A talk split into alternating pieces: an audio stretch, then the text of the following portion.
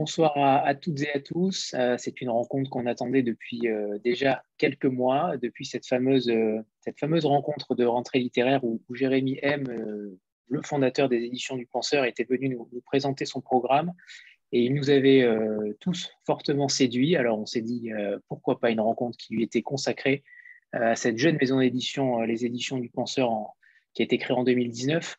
Euh, qui sera accompagné ce soir de, deux autrices, euh, il me semble, Anouk Ledzik et Isabelle Opi, qui travaillent également euh, du côté éditorial aux éditions du Penseur. On, les, on les écoutera sûrement tout à l'heure avec grand plaisir.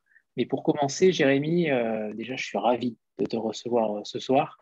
C'est un plaisir. on apprécie tous particulièrement cette maison-là, avec des idées et des convictions qui sont extrêmement fortes. Alors pour commencer, on va peut-être euh, partir de ton parcours. Euh, tu étais écrivain et tu l'es sûrement euh, toujours, mais tu as décidé à un moment donné de devenir éditeur et on aimerait en savoir davantage sur ce parcours qui te, qui te façonne. alors, merci beaucoup pour cette, cette invitation, surtout l'opportunité de, de, de, vous parler. Vous êtes très nombreuses. Euh, je, vais généraliser euh, à, cette, à ce genre pour ce mot, parce que là, j'ai vite regardé et je vois que le nombre de, lectrices ou le nombre de personnes intéressées est globalement féminin. Donc, euh, bonjour à toutes et bonjour aux quelques-uns. donc, merci Anthony et merci aussi à, Isabelle Opi et, et Anouk Légique d'avoir répondu à l'invitation. Euh, alors, mon parcours, euh, tant que je n'ai pas publié de livre, euh, on va considérer que je ne suis pas écrivain. On va dire que, j'ai pu écrire à un temps assez lointain et, que j'ai le sentiment, malgré tout, de continuer un peu à le faire au travers de l'écriture, en fait, de, tous les auteurs et toutes les autrices que, que. Euh, alors, mon parcours remonte euh, à quand? Euh, je ne sais pas quelle est l'origine qui, pourrait vous intéresser, mais on va dire que, j'ai fait des études de psychologie, en psychologie sociale et du travail, que j'ai été consultant dans une petite TPE lyonnaise pour essayer d'accompagner les entreprises dans leur changement organisationnel et technologique, et notamment avec des préoccupations sur les risques psychosociaux au travail. Après, je suis parti faire un doctorat en sciences de l'éducation à l'Université de Genève, où j'ai travaillé sur les environnements de simulation, en quoi en fait ces, environnements-là étaient propices à des apprentissages, au développement de pratiques professionnelles. Et donc, pendant en fait ma, thèse de doctorat, qui m'a amené en fait à, travailler sur les environnements fictionnels, j'ai rencontré en fait des, auteurs sur des plateformes collaboratives, des auteurs amateurs qui partageaient leurs textes et qui étaient avides, pardon, de remarques, commentaires et de réflexions autour de ce que c'est qu'écrire, de ce que c'est que la littérature, de, voilà, de, ce que c'est que ce petit monde-là qui, est le monde des livres. Et, on a commencé en fait à entretenir une relation amicale, intellectuelle, est arrivé un moment donné où j'ai tellement été bluffé par ce qu'il produisait que j'avais le désir profond de ne pas attendre que leur livre soit édité par quelqu'un d'autre que moi. Donc, j'ai pris la responsabilité de porter leur voix, de porter leur texte jusqu'à l'achèvement, parce que beaucoup étaient encore inachevés. Et donc, Isabelle Opi, qui est présente là ce soir à Seville, Antonio Exposito, Gwen Guillain. C'était euh, les trois personnes avec qui euh, je suis parti dans ce projet fou de créer les éditions du penseur avec un A. penseur. Alors justement, édition du penseur avec un A, comme tu le dis si bien, quelle est l'origine de ce, de ce nom-là qui est plutôt singulier et notamment à travers le logo également par rapport à ta charte graphique dont on parlera peut-être en, euh, plus en détail tout à l'heure avec ces couvertures où le texte est, intégré directement à la couverture. Euh, mais l'origine, euh, qu'est-ce qui t'a animé par rapport à ce, nom-là? Il y a deux choses, mais on va dire que la chose la plus importante, c'est peut-être ce livre, en fait, hein, le, Penseur de mots, le deuxième roman édité qui porte le nom d'Isabelle Hopi en tant cette histoire-là, en fait, c'est presque, ça fait partie avec le quatrième roi mage et Malou d'Ivray. les trois, ces trois textes font partie des trois piliers sur lesquels se repose la maison, la maison d'édition. Et donc, le, Penseur de mots est un livre dans lequel un personnage est à un moment donné désigné comme étant un penseur de mots puisque en fait il les écoute et il cherche en fait à trouver des résolutions au travers euh, de ce qui est dit, de ce qui n'est pas dit, euh, dans ce qu'il y a entre les lignes, dans ce qu'il y a dans les silences, et, euh, que finalement ce, rôle-là, le rôle de ce personnage dans ce livre est finalement un rôle qui me convient qui me correspond euh, dans l'esprit, d'être à l'écoute en fait, des histoires et d'essayer d'aller creuser, euh, de s'y fondre, de s'y confondre aussi euh, certaines fois, mais qu'il y avait dans cette philosophie-là de ce personnage quelque chose qui était assez puissant. donc ça, c'est pour un aspect très pragmatique d'aspiration lié à, à, ce texte fondateur de la maison d'édition, mais aussi au travers de cette différence au travers de l'existence de ce A euh, qui ne peut se voir aussi qu'à travers l'écrit. Parce que quand on, pense à un penseur, tout de suite, on, pense au mot penser avec le E et on ne pense pas forcément avec celui avec le A. Et cette différence qui pourrait s'écrire également avec un A est une théorie de Derrida euh, en, linguistique et en littérature euh, sur le fait que euh, toute phrase ne peut avoir son sens global et entier qu'au travers de la phrase précédente qui modifie le, sens de la phrase suivante et ainsi de suite et ainsi de suite. et comme j'aime bien l'idée de produire un écart, de produire une différence de créer quelque chose qui s'inscrit dans une trajectoire et dans une continuité où chaque élément qui précède a un sens qui est modifié et qui modifie le sens de ce qui va suivre. C'était aussi euh, un, élément symbolique qui était important pour moi. Et donc les éditions du penseur avec un A pour euh, faire des écarts et produire de la différence. Euh, le, logo, alors c'est rigolo parce que quand on a, euh, quand on a commencé à, réfléchir, à discuter euh, avec Anne-Sophie Bélier, qui est une graphiste qui a monté un studio dans le Lyonnais vers Valence, Manmint. et du coup, je l'ai missionné pour travailler sur cette charte, cette charte graphique et surtout la conception du logo qui, euh, euh, que si, euh, si vous le voyez bien, voilà, il, contient finalement les lettres de la maison d'édition avec le D, la, petite, le petit accent de édition et, le P pour le, penseur qui ressemble à une forme à, une forme un petit peu infinie, mais en même temps qui ne se reboucle pas sur elle-même. Donc c'était aussi un, logo qui avait énormément de sens pour moi. Et elle l'a trouvé en, un claquement de doigts. presque presque du premier coup. C'était euh, c'était génial. Et, euh, et, cette charte graphique, euh, très très très important pour moi d'avoir une identité où il n'y ait pas d'image, où il n'y ait que, que les mots. Voilà, on est. Je, dis on parce que je m'intègre aussi dans le dans, dans, dans, ce que cherchent aussi à faire les auteurs. C'est un peu bizarre. Hein. Je dis beaucoup nous, je dis beaucoup on, je dis pas forcément je je les, embarque avec moi, même s'ils ne sont pas d'accord avec moi. Voilà, vous êtes, vous êtes avec moi, chers, chers autrices, chers auteurs de la maison d'édition. voilà, on est, on est des gens de lettres. Euh, L apostrophe E T R E. On n'est pas des gens du paraître. Et donc, du coup, il nous fallait des lettres pour déterminer notre identité. On travaille sur les mots, on travaille sur les histoires écrites. Et, euh, il fallait commencer en fait par ce que contiennent l'histoire donc, euh, certaines couvertures ont des citations, certaines couvertures ont une présentation. Euh, ça va dépendre euh, aussi de, ce qui pourrait accrocher également le, lecteur au premier contact et, d'avoir des mots qui se, qui se révèlent à la lumière, parce qu'il y, a un contraste entre la, couleur de la couverture, la couleur des lettres qui sont imprimées, et un petit vernis sélectif qui vient se rajouter sur les lettres, et selon comment on l'oriente à la lumière, les mots brillent. Voilà.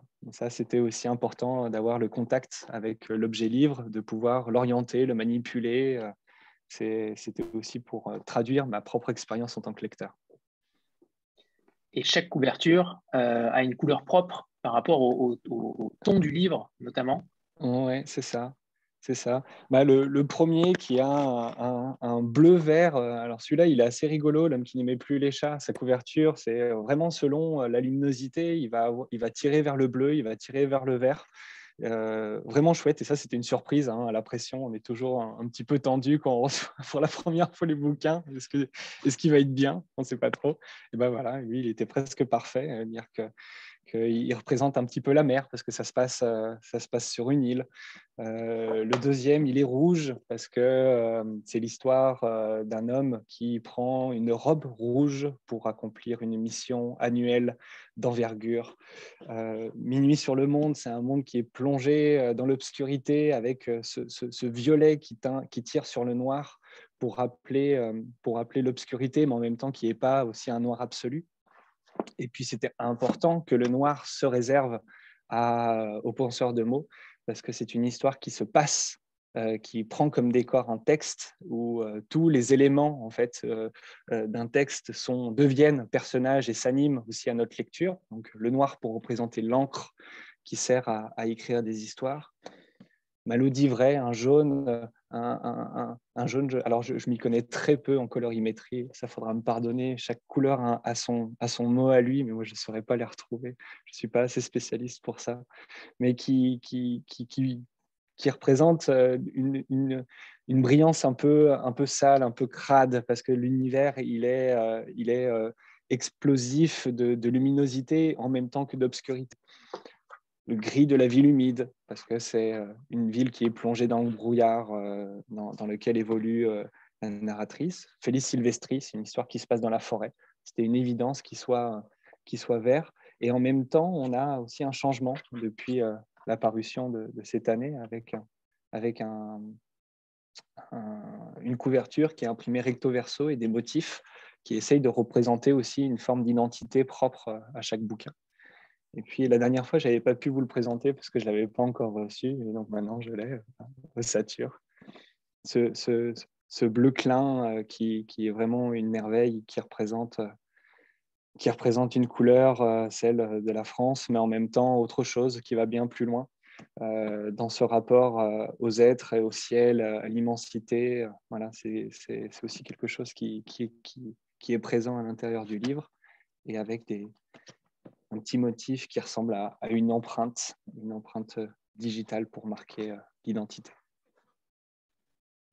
Alors, on essaiera de présenter, euh, ou en tout cas de, donner un aperçu des neuf livres qui composent ton catalogue pendant toute la rencontre. mais avant ça, on va peut-être parler de l'absence de ligne éditoriale. C'est plutôt rare qu'une maison d'édition prône et revendique une absence de ligne éditoriale. toi, tu te situes davantage entre littérature blanche et imaginaire avec aucun genre prédéfini, aucune collection. Comment tu, euh, comment tu vois les choses au niveau du catalogue que tu souhaites, euh, que tu souhaites défendre? Euh, Alors, je ne sais pas si c'est vraiment une particularité. J'ai l'impression que c'est aussi en rapport avec ce que les gens ils aiment. C'est-à-dire que les maisons d'édition aussi publient ce qu'ils aiment et que globalement, euh, le libraire, une fois qu'il a le bouquin, il faut qu'il le mette quelque part. Donc, il va le mettre dans une, bibliothèque, dans une étagère, et généralement, elles sont typifiées, ces, étagères. Donc, je pense que c'est plus des, panneaux, euh, plus que vraiment des, des, limites que les gens se, se, donnent les uns aux autres. Bah, moi, en fait, dans ce que j'aime lire, en fait, comme c'est un petit peu de tout, j'aime tout lire, euh, bah, finalement, ça va, être, euh, ça va être le contenu de l'histoire. Euh, ça va être ce que l'auteur va chercher à faire, va chercher à dire, va expérimenter, aller à tâtons dans un monde, dans un univers, et, il va réussir à m'embarquer avec lui. Et donc, et donc s'il réussit à m'embarquer, je ne vois pas pourquoi est-ce que je donnerais un genre en fait à sa copie vu que euh, j'ai l'impression d'être euh, moi-même non genré en termes d'appétit d'appétit littéraire. Donc, c'est vrai qu'on on parle de, littérature non genrée, non pas par rapport en fait à, sa case le, mot non genré, c'est essayer de trouver des personnages qui justement sortent des dictats stéréotypés, hétérosexuels, blancs, pour aller explorer aussi des, des, formes d'être différentes par rapport aux stéréotypes. Et, et ben là, moi, c'est plutôt en fait le genre euh, littéraire euh, hybride, non, non genré, en fait, moi qui va euh, que je trouve super sexy, en fait. c'est comment les, les, les, auteurs vont, vont entrer dans un monde, construire un univers où le fond et la forme vont vraiment avoir un lien organique, où ce qu'ils ont à dire ne peut pas être dit autrement. Et c'est obligatoirement de cette façon-là avec ce décor-là, avec ce style-là, euh, qui pourront le faire. Et, donc, je, suis comme ça aussi, selon, euh, selon ce que je reçois, selon, euh, selon mon envolée, de passer d'une fable à de la fantaisie épique pour revenir à une science-fiction qui, qui, est plutôt très soft, qui sert que de décor pour pour, pour exprimer un, propos, une autre histoire qui va, qui va être du contemporain vraiment, vraiment dans le sens dur du terme, et de la nouvelle, de la poésie. Enfin, il y y a quelque chose dans, dans, dans ce mouvement-là où je me laisse aussi bercer par, par, par, par les textes eux-mêmes. En fait, c'est eux qui, qui, me choisissent plus que moi qui les choisis, finalement, si on peut dire comme ça. Donc, avoir une ligne éditoriale, ce serait en fait imposer une limite euh, au texte, aux auteurs, à dire que euh, s'ils font, euh, je sais pas, font de la science-fiction qui se passe dans l'espace, pourquoi est-ce que je n'éditerais pas leur texte alors que je le trouve complètement exceptionnel? Enfin, ce, serait, ce serait complètement idiot, ça n'aurait pas de sens pour moi. Dans le, je rebondis sur, sur notamment le, euh, la date à laquelle tu as créé la maison d'édition en 2019, euh, soit euh, un an juste avant la pandémie. dans le monde éditorial d'aujourd'hui, où justement les petites structures ont, du mal à émerger, ont du mal à, avoir de la place dans les médias, est-ce que tu as eu des craintes quant au développement de la maison? Est-ce que, est que la passion a, entre guillemets, renversé la raison? À, à, quel moment j'ai eu des craintes? à, quel moment est née mes craintes? Alors, moi, je suis parti, euh, je suis parti comme un fou furieux. J'avais, euh, je, suis parti sans la moindre crainte. J'étais convaincu, euh, convaincu que le, texte que j'avais était exceptionnel et convaincu que la façon dont j'allais le, proposer au monde était ce que, l'air du temps, ce que le monde aussi attendait.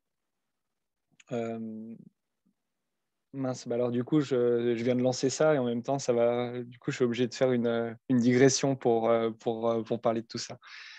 Fais-la, fais-la. Mais je vais, parler, je vais parler de la crainte. Euh, donc en 2019, je suis parti vraiment sans, sans, la moindre crainte. 2020 est arrivé le deuxième, donc le, le quatrième roi mage. donc voilà, j'ai passé 2019 avec un seul livre. Il hein, faut, faut, faut, faut, voir ça. Et le deuxième paraît en janvier de 2020 avec, euh, avec aussi une, certitude, parce que c'est le quatrième roi mage, c'est l'histoire qui, qui, m'a fait éditeur. Le penseur de mots m'a dit quel éditeur je voudrais être? Et Malou Divray m'a dit euh, confirmation sur ton sentiment et euh, ta vision en termes justement de, de production littéraire. Mais le quatrième roi mage avait un énorme enjeu personnel par rapport au message qu'il contient et qui était finalement une confirmation euh, par rapport au succès qu'avait rencontré l'homme qui n'aimait plus les chats en librairie auprès de son public. Donc il y avait une forme d'attente aussi euh, de la deuxième production des éditions du Penseur. Et là, j'ai commencé à être un petit peu plus fébrile sur cette deuxième production qui était en, qui, était, en attente et aussi une confirmation par rapport au, premier. Bah, deux mois plus tard, en fait, le monde y s'arrête. donc ma crainte, euh, elle n'existe pas à ce moment-là. Il y a d'autres préoccupations et de toute façon, le monde y s'arrête. Euh, ma crainte, elle est de revenir parce que deux mois après l'apparition d'un livre, euh, sachant que je suis une minuscule maison d'édition avec très peu de moyens et commerciaux et aussi médiatiques, c'est un travail en fait sur le long cours. C'est de la présence en librairie, c'est du téléphone, c'est des conversations, et c'est surtout un public qui confirme également le choix du libraire. Et en mars 2020, bah, c'est un arrêt total. Et qui est extrêmement difficile et même il a été impossible de reprendre contact avec euh, mes partenaires parce que les préoccupations étaient tellement euh, ailleurs que euh, le quatrième ramage ou les éditions du penseur. Et, et, c'est pas du tout pas du tout une plainte, c'est finalement aussi une, réalité qui m'a dit bah qui m'a fait dire bah, c'est dommage. Voilà. Presque que, le livre de moi après sa sortie était déjà mort. Et ça, ça a été, euh, ça a été, euh, ça a été terrible à, prendre sur soi, aussi à assumer. Mais voilà, il y avait tellement le contexte du Covid derrière qu'il euh, y avait, il y avait d'autres chats à fouetter et, pas le temps de larmoyer mais qu'après, on a une autre publication, Minuit sur le Monde, qui sort un mois avant le deuxième confinement. Donc, belote, belote. voilà, c'est euh, des, circonstances qui ont été assez difficiles pour confirmer euh, une deuxième et une troisième publication, pour aussi trouver le public, euh, trouver le temps pour la librairie aussi de, de, s'approprier des histoires et après de le recommander auprès de ces de, ses clients euh, et, du lectorat de la librairie. Parce que voilà, click and collect faisant, euh, bah, personne ne pouvait euh, flirter en librairie avec les livres, les ouvrir, les regarder, les toucher, se laisser séduire. Et donc, bah, voilà, ça a été une année 2020 qui a été une année zéro, en fait. C'est comme si il s'était rien passé, en fait, en 2020 de mon côté.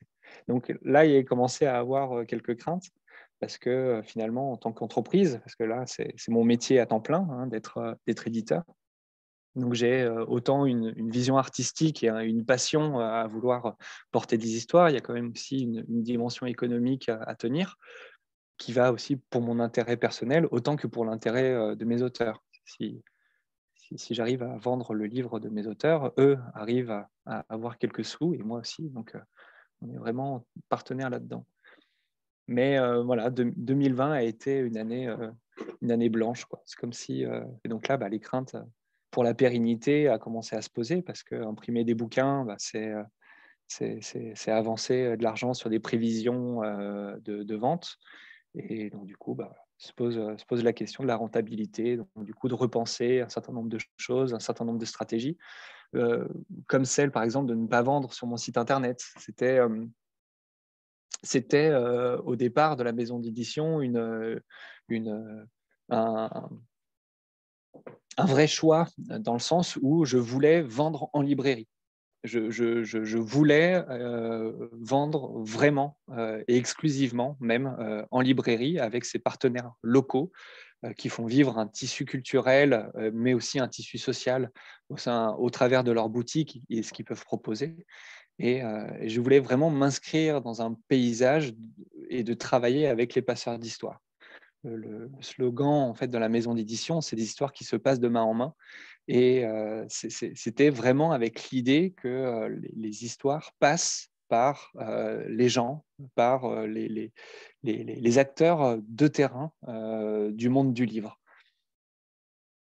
Euh, mais comme euh, les acteurs de terrain du monde du livre euh, n'avaient pas eu la possibilité pendant presque neuf mois entiers à, faire, à faire leur travail, mais simplement répondre à des commandes, bah, c'était compliqué pour tout le monde, je pense.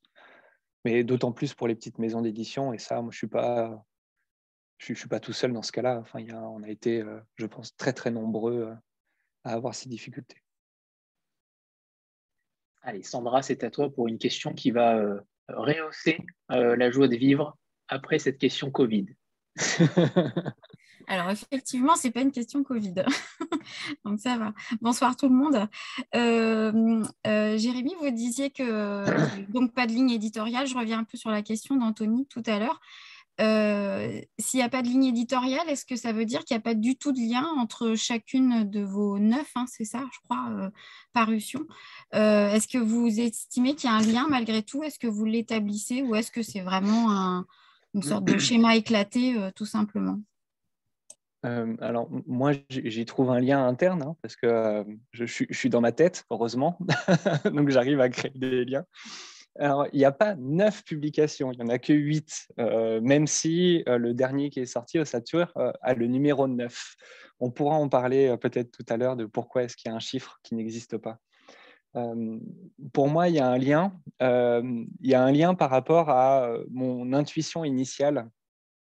les, trois bouquins qui, qui, constituent le socle, le quatrième ramage, le penseur de mots et Malou d'Ivray, pour moi, les, je, ai, j'ai senti à ce moment-là une, une forme de, recherche de création littéraire qui, qui, pour moi, était vraiment, vraiment incroyable et que euh, j'ai appelé, euh, j'ai appelé tel un nouveau mouvement littéraire, celui de la résilience, qu'il y avait euh, au travers en fait de la, de la recherche d'une d'un fond et d'une forme littéraire, une transformation de soi au travers de l'écriture, comme réussir en fait, à dépasser une forme d'impasse euh, qui, qui, qui, est une question, qui est une problématique, qui, euh, qui empêche de passer à autre chose. Et au travers de l'acte d'écriture, au travers de ces histoires-là, il y a une transformation du sens, une transformation euh, d'un rapport au monde qui s'opère grâce à l'acte d'écriture. Et, c'est cette intention-là qui m'a poussé en fait dans le monde de l'édition et à vouloir travailler les textes aussi avec cette vision-là, avec euh, cette, euh, ce désir de travailler avec les auteurs leurs textes de façon à ce qu'il y ait une transformation pour celui qui l'écrit, mais aussi surtout une transformation pour celui qui le lit au travers d'une rencontre et d'une singularité où il se passe quelque chose d'unique à l'intérieur d'une histoire. Pour les personnages, euh, pour les personnages de l'histoire.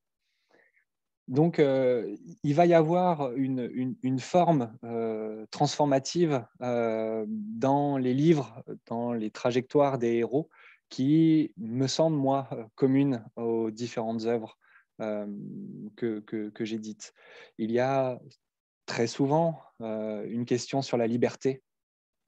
Il y a très souvent et toujours un travail sur euh, la sémiologie, sur les symboles, sur euh, l'écriture en elle-même. Euh, il va y avoir une recherche, voilà, une, une, Ouais, c'est peut-être en fait cette question de la quête et de la recherche même au travers de, de, l'œuvre et pas simplement la quête du héros. Dire que même le lecteur qui va rentrer dans les bouquins, finalement lui-même est en quête il ne sait pas forcément de quoi, mais probablement qu'il trouvera, euh, pas forcément la réponse, mais euh, deux, trois exemples, de, deux, trois illustrations, ou simplement le parcours d'un héros qui, s'est transformé. Et, j'avais euh, dit ça dans, dans un interview il n'y a, pas trop longtemps, que aussi ce qui me plaît énormément dans, dans, dans, ce travail éditorial, c'est de trouver des métaphores qui sont au service de métamorphose. Donc on revient sur euh, ce que je disais tout à l'heure, Anthony, ce couplage fond-forme qui est au service en fait du propos. Maintenant que tu as lancé le, la bombe euh, du livre manquant, euh, le numéro 6, donc il va falloir que tu nous expliques absolument pourquoi aucun numéro 6, hashtag 6, n'existe pas bah, tout simplement parce qu'on a annulé sa publication. Ça a été un, travail qui, euh, qui n'a pas abouti. Euh, on n'a pas réussi avec euh, son auteur à se, mettre d'accord sur une, une vision de ce vers où devrait conduire le livre. sur des éléments d'opacité, des éléments stylistiques qui étaient trop obscurs, pas assez accessibles, qui étaient trop refermés sur lui-même, alors qu'on cherchait en fait à ouvrir le propos, à le rendre plus intelligible. Et finalement, il y a eu un différent, on va dire, artistique sur la façon dont le livre était conduit euh, et, alors que c'était aussi un, des textes euh, très importants pour, euh, pour la maison d'édition.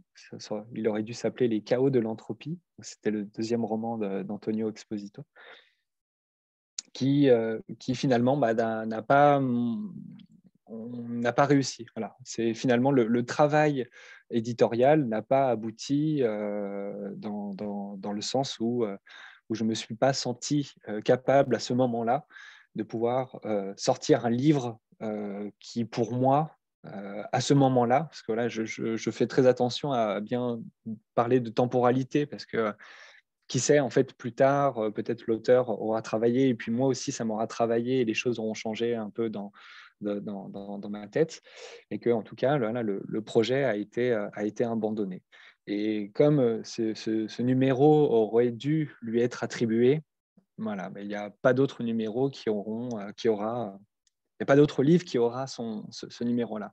ça, lui est, ça lui est dédié. Comme la couleur. La couleur qui avait été déjà choisie n'appartiendra à aucun autre livre. Sois courageux. Comme d'habitude, gros, cette bah, méthode, gros, travail de deuil. Il y a eu un, gros travail de deuil sur, euh, sur, ce, sur ce bouquin, parce qu'on a passé, euh, on a passé des jours et des jours, euh, des semaines, même des mois à travailler dessus. Et puis, bah, voilà, ça arrive. Euh, Stéphanie. Euh, oui, bonsoir à tous. Bonsoir Jérémy. Euh, alors, à la fin, alors moi j'ai lu Félix Silvestris, que j'ai beaucoup aimé, que j'ai fini ce week-end avec Alicia qui est là aussi. Et alors, tout à la fin du, roman, derrière les, pages où on présente les autres romans, euh, vous avez mis une, note qui indique le travail un peu, euh, enfin, ce qu'on appelle le travail éditorial sans doute. Euh, donc, vous parlez de l'incubation de deux ans déjà du texte, et puis ensuite quasiment une année pour la lecture orale les discussions, l'exploration, euh, la maturation, puis la réécriture. Alors, est-ce que vous pourriez revenir là-dessus, euh, sur la façon en fait dont vous envisagez euh, le texte, comme un matériau qui est brut quand vous le recevez sous la forme d'un manuscrit, et ensuite que vous que vous aidez à prendre encore forme? Enfin, est-ce que c'est comme ça que vous envisagez les choses? Est-ce que c'est comme ça pour tous les manuscrits, ou bien c'était celui-là particulièrement? Alors, c'est un petit peu comme ça pour tous les manuscrits. Euh, et puis après, chaque, manuscrit euh, a, son histoire qui lui est propre. Et, euh, alors, je, vais parler du général pour après rentrer au particulier et on pourra aussi donner la parole à, Isabelle et, à Nouk si, si elles ont envie d'intervenir sur cette question. Donc il y a déjà un, travail de réception en fait du manuscrit euh, qui se fait qui se fait bien sûr en amont, les propositions qui nous sont faites et euh, à la lecture euh, finalement de, d'un premier élan, on est attrapé ou on n'est pas forcément attrapé par par le propos, par le style, par la ce que contient le bouquin. Et puis une fois qu'on est attrapé, bah, généralement on ne lâche pas et, de réussir à voir finalement qu'est-ce que le mérite, qu'est-ce que, qu'est-ce que l'histoire a, encore besoin d'être travaillée. Ça va être, ça va être presque à cet instant, en fait, ce premier contact avec le livre où il, émerge des idées, où on voit comment est-ce que le, style, à un moment donné, il est poussé, à quel moment est-ce que le, texte, il se casse la gueule, à quel moment il y a une thématique qui n'a pas été abordée, ou à quel moment il y a une thématique qui n'a rien à faire ici. Et donc après, on, discute avec l'auteur pour euh, dire très intéressant, mais il y a ça, ça, ça, ça qui va pas. Est-ce que tu es d'accord pour que tu supprimes 90 pages de ton roman? Est-ce que tu es d'accord euh, de euh, te remettre au travail? Quelle est ta distance par rapport au texte? Et est-ce que tu veux qu'on travaille ensemble pour que le,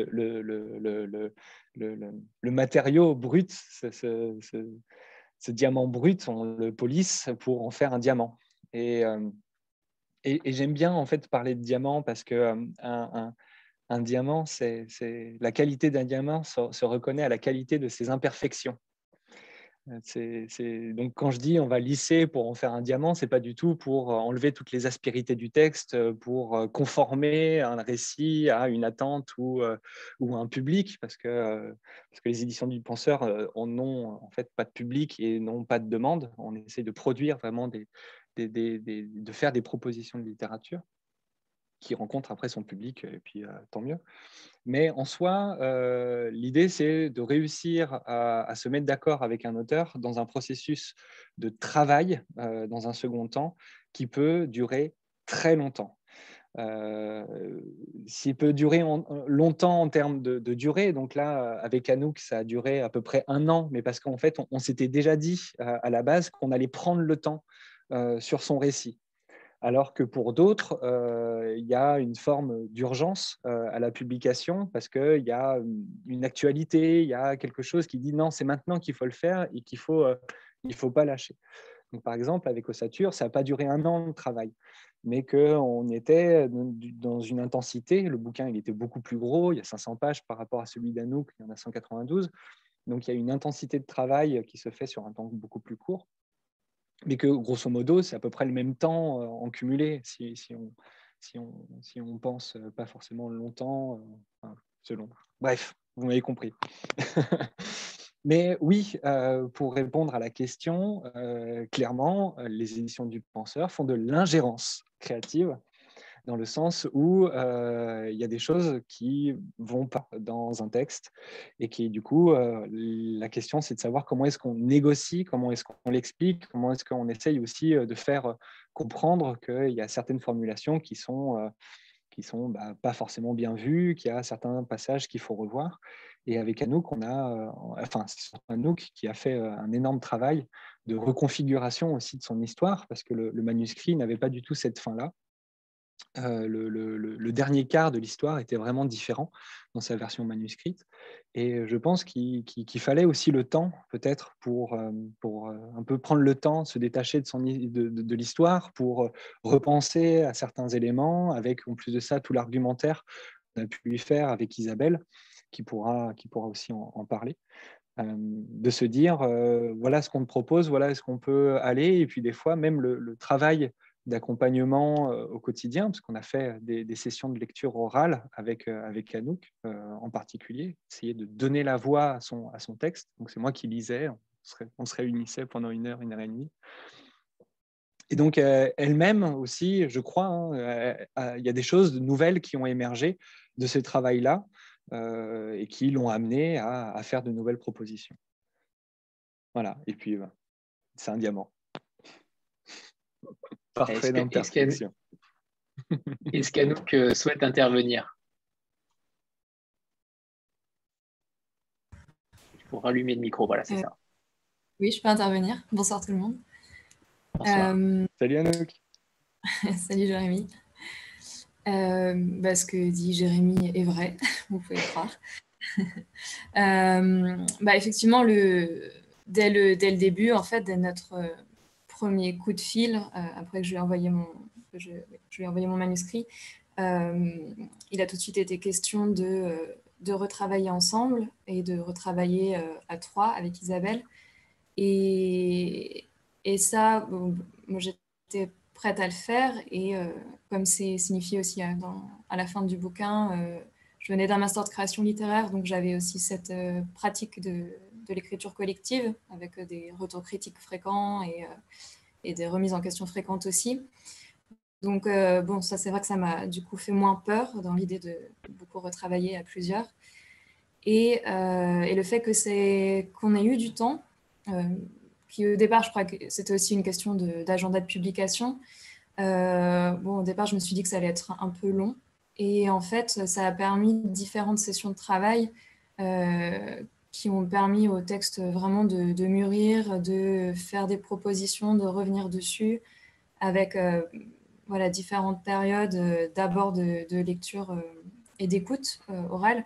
Et ça, c'était, bon, je pense que peu d'éditeurs prennent le temps de, faire ça et c'est, euh, je, trouve ça, je trouve ça beau, comme, euh, même en termes de, moments de partage. Et donc, merci Jérémy de, proposer ça. Euh, et ensuite, on a fait un travail, bon, d'abord une sorte de premier élagage, puis un travail très en détail avec Isabelle, qui est, qui une lectrice, une correctrice très très fine, euh, non seulement du point de vue de la langue, mais aussi de, des intentions du texte, dont on avait parlé au préalable aussi. Et ça, ça c'est pareil. Jérémy et Isabelle prennent, je euh, euh, sais pas, des heures comme ça de, leur temps libre, qui, est comme tout à chacun et, et maigre en général, pour simplement discuter avec, avec les auteurs, les autrices, avec moi, de ce qu'on a, a envie de dire, ce qui n'est pas forcément facile à dire, pas forcément facile à comprendre soi-même, euh, et, voilà, ils font ce travail-là aussi. Et, euh, donc, euh, Isabelle aussi intervient à, l'aune de ces intentions-là, est capable, dans un paragraphe du texte, de dire bon, en fait, c'est là, que, là que ça se joue, c'est ça qu'il faut développer. Ou à l'inverse, bon, bah, là, on s'est égaré. Quoi. Et donc, voilà, c'est un, travail très, très progressif et intense à la fois. et, c'est, enfin, moi, ça m'a donné une vision de, de l'édition très, très positive, très positive je dois dire, parce que voilà, c'est beaucoup de temps et de générosité consacrée au texte avec euh, un truc qui m'a plu aussi je pense, notre première conversation, euh, le fait de mettre l'histoire au centre. Et en fait, euh, ça a créé une relation assez saine parce que à partir du moment où on dit ça, on est tous les trois autour d'un objet. bon, là, qui est le texte que j'ai écrit, mais qui est aussi le texte que je j'essaye de lire en tant que en tant que lectrice face à elle et lui qui le lisent aussi en tant qu'électrice, lecteur euh, et éditrice, éditeur.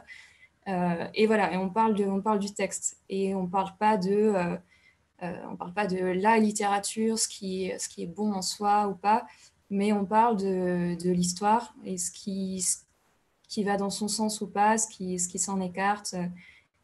Et, et ça, c'est pareil en termes de, de, partage, je trouve, ça, je trouve ça très intéressant de, de pouvoir, euh, pendant quand même de longues heures, se focaliser à trois sur, euh, sur un objet comme ça, une histoire, et la faire évoluer.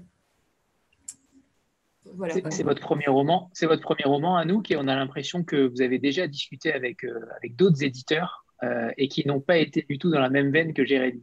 Je me trompe? Vous vous trompez sur le pluriel.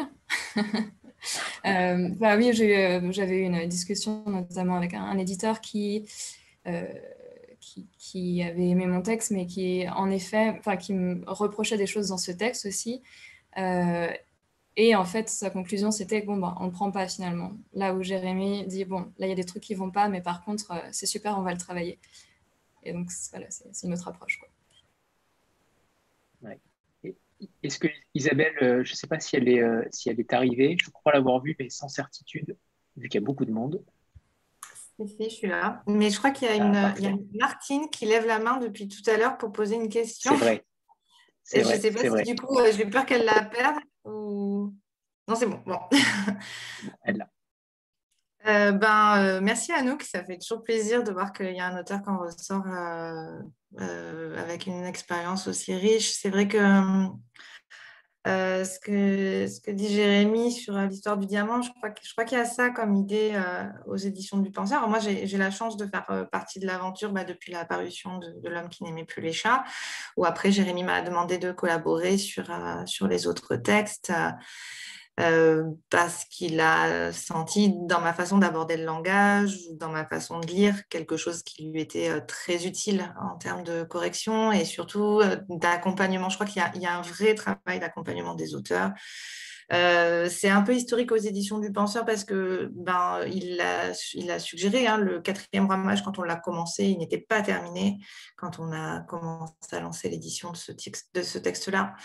Même moi, sur le penseur de mots, euh, il y avait un travail déjà sur, euh, sur cette notion de correction, d'accompagnement, de, comment dire, de, faire mûrir un auteur, de le faire sortir de son texte, de le faire vraiment jaillir, en fait, parce qu'il y a un moment où on peut, moi je l'ai vécu en tant qu'auteur, je l'ai particulièrement vécu avec le penseur de mots, beaucoup moins avec l'homme qui n'aimait plus les chats, on peut s'y perdre, vraiment, on peut s'y perdre. Euh, jusqu'à euh, boucler un texte en faisant une fin complètement foireuse parce qu'il faut terminer. Il y a quelque chose de... Quand on est dans des, textes comme ça qui ont une telle implication pour l'auteur, eh bien, c'est une épreuve. Et c'est une épreuve dont on ne ressort pas forcément indemne, même si elle nous fait du bien, même si on en a besoin. C'est une épreuve aussi euh, dans laquelle on peut y laisser ben, quelques plumes et se perdre un peu en route ou alors bah, essayer de s'en sortir par une petite pirouette, mais ça ne marche pas. Et ça entache le texte. Et c'est dommage, parce que c'est des textes qui ont une grosse puissance. Malou, c'était le même problème quand on a commencé à travailler sur Malou d'Ivray. Euh, le texte était un puzzle, c'est-à-dire que les, morceaux, comme l'écriture de Gwen était assez fragmentaire, les morceaux n'étaient même pas dans l'ordre. Donc c'était euh, très intéressant de, de revoir avec elle, en fait, ses intentions, ce qu'elle voulait, et du coup retrouver en remettant dans l'ordre le sens initial finalement de son histoire et qu'elle elle retrouve aussi son chemin à travers elle. Et Malou, c'est comme Félix, c'est un livre qui a changé plusieurs fois de fin. Euh, on a eu le même exemple avec Minuit sur le monde aussi, où euh, la fin était, euh, on sentait, et même Jules nous l'avait dit, que bon, voilà, il a fini parce qu'il fallait finir. Et en fait, quand il nous donnait les intentions de sa fin et quand on lisait sa fin, on était sur quelque chose qui n'était pas du tout en corrélation. Et donc, le ressenti de lecture faussait complètement le propos de l'auteur. C'était dommage. Et donc, l'idée, ça a été dans cet accompagnement de réajuster et de refaire coller aussi les intentions de l'auteur. Je crois qu'il y a un temps comme ça, et Anouk l'a bien décrit, qu'on prend, et c'est pour ça qu'on passe aussi par la lecture orale, pour que l'auteur se rende compte, en fait, lu par quelqu'un d'autre, par une autre voix, se rende compte de ce que le lecteur va percevoir, parce qu'on va mettre des intonations différentes, on va mettre un rythme différent, et il y a un autre sens qui va émerger, qui va éclairer l'auteur aussi sur un texte qu'en fait il connaît par cœur, et lui il sait ce qu'il veut dire, donc il n'arrive pas à se replacer dans ce processus de lecture. Quand on écrit, on est dans un processus d'écriture, on n'est pas dans un processus de lecture. Et le repenser, c'est extrêmement intéressant. Et donc, aux éditions du Penseur, on va repérer comme ça des textes. C'est vrai qu'en plus, Jérémy a, ce courage, je crois, de donner sa chance euh, au premier roman, ce qui n'est pas évident. Et c'est là où aussi euh, ça nous donne beaucoup de liberté, c'est qu'on n'a pas de public. Donc, on n'est pas là à coller à ah, tiens, en ce moment, c'est ça qui plaît. Allez, on va rajouter deux, trois vampires, un petit loup-garou et des trucs comme ça. C'est pas du tout ça l'idée. Il y a une histoire. Et cette histoire, ce qu'elle veut dire, appelle une forme particulière que l'auteur a sentie puisqu'il l'a choisi, c'est ça qui va nous taper dans l'œil.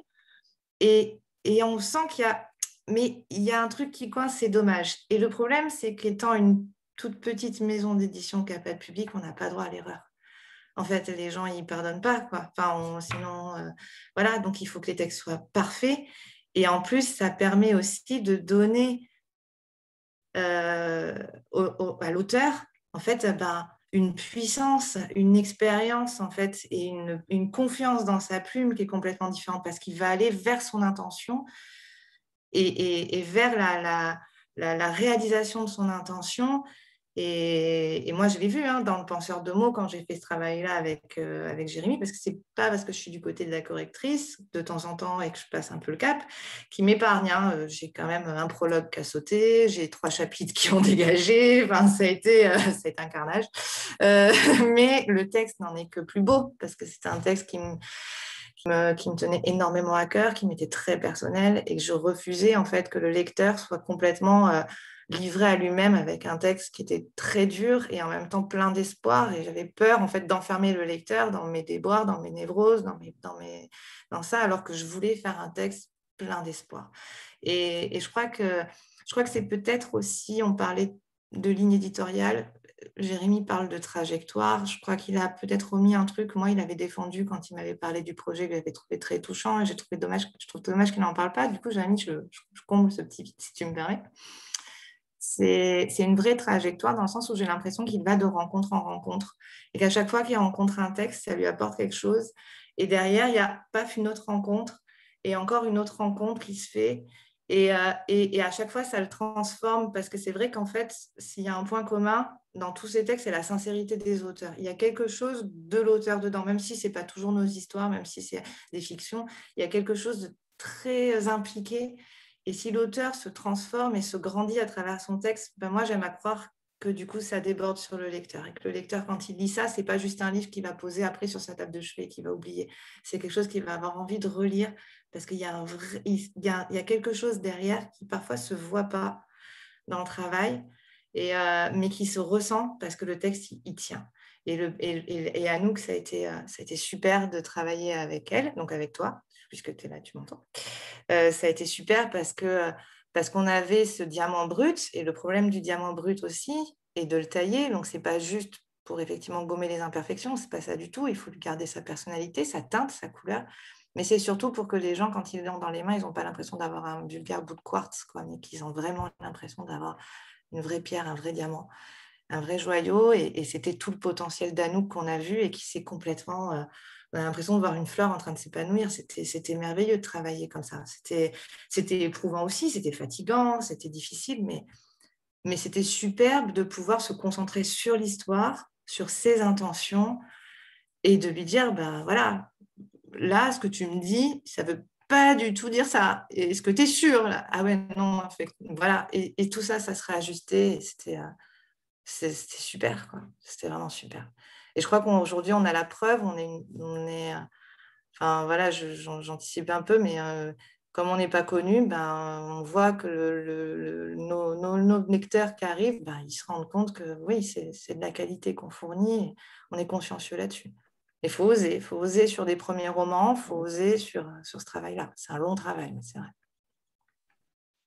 J'aimerais rebondir sur la notion euh, euh, qu'avait dit tout à l'heure Anouk, euh, cette idée qu'on se met autour d'une histoire. on, considère l'histoire comme un objet. moi, je parle même de, démarche de, se mettre au service de l'histoire. C'est qu'à partir du moment où le texte il est validé, euh, par, par, moi et qu'on se met au travail, euh, un travail validé également par l'auteur, c'est qu'on est trois au service de l'histoire, entre l'éditeur, le correcteur et l'auteur. D'avoir en fait cette, cette triade-là pour pas qu'il y ait d'asymétrie aussi de pouvoir entre l'éditeur qui pourrait dicter sa vision des choses et qui, euh, du coup, enfonce la vision de l'auteur, d'avoir une autre personne qui euh, n'est pas dans le jeu éditorial, mais qui, est, euh, qui a la mission et le rôle de corriger et de, euh, de regarder uniquement le texte, ça permet aussi d'avoir un autre regard et de se décaler, de se déplacer aussi sur des enjeux qui pourraient être économiques comme, comme mes propres enjeux, les enjeux de purement artistiques qu'on pourrait considérer et donner à, à l'auteur, et puis après quelque chose de très formel, très pragmatique, qui est le rapport au texte. Euh, de, manière, euh, de, manière, pure. Et donc, voilà, considérer, euh, considérer l'histoire comme un objet et de se mettre au service de cette, de cette histoire pour que, bah, une fois qu'elle est livrée, eh ben, elle existe, elle existe par elle-même.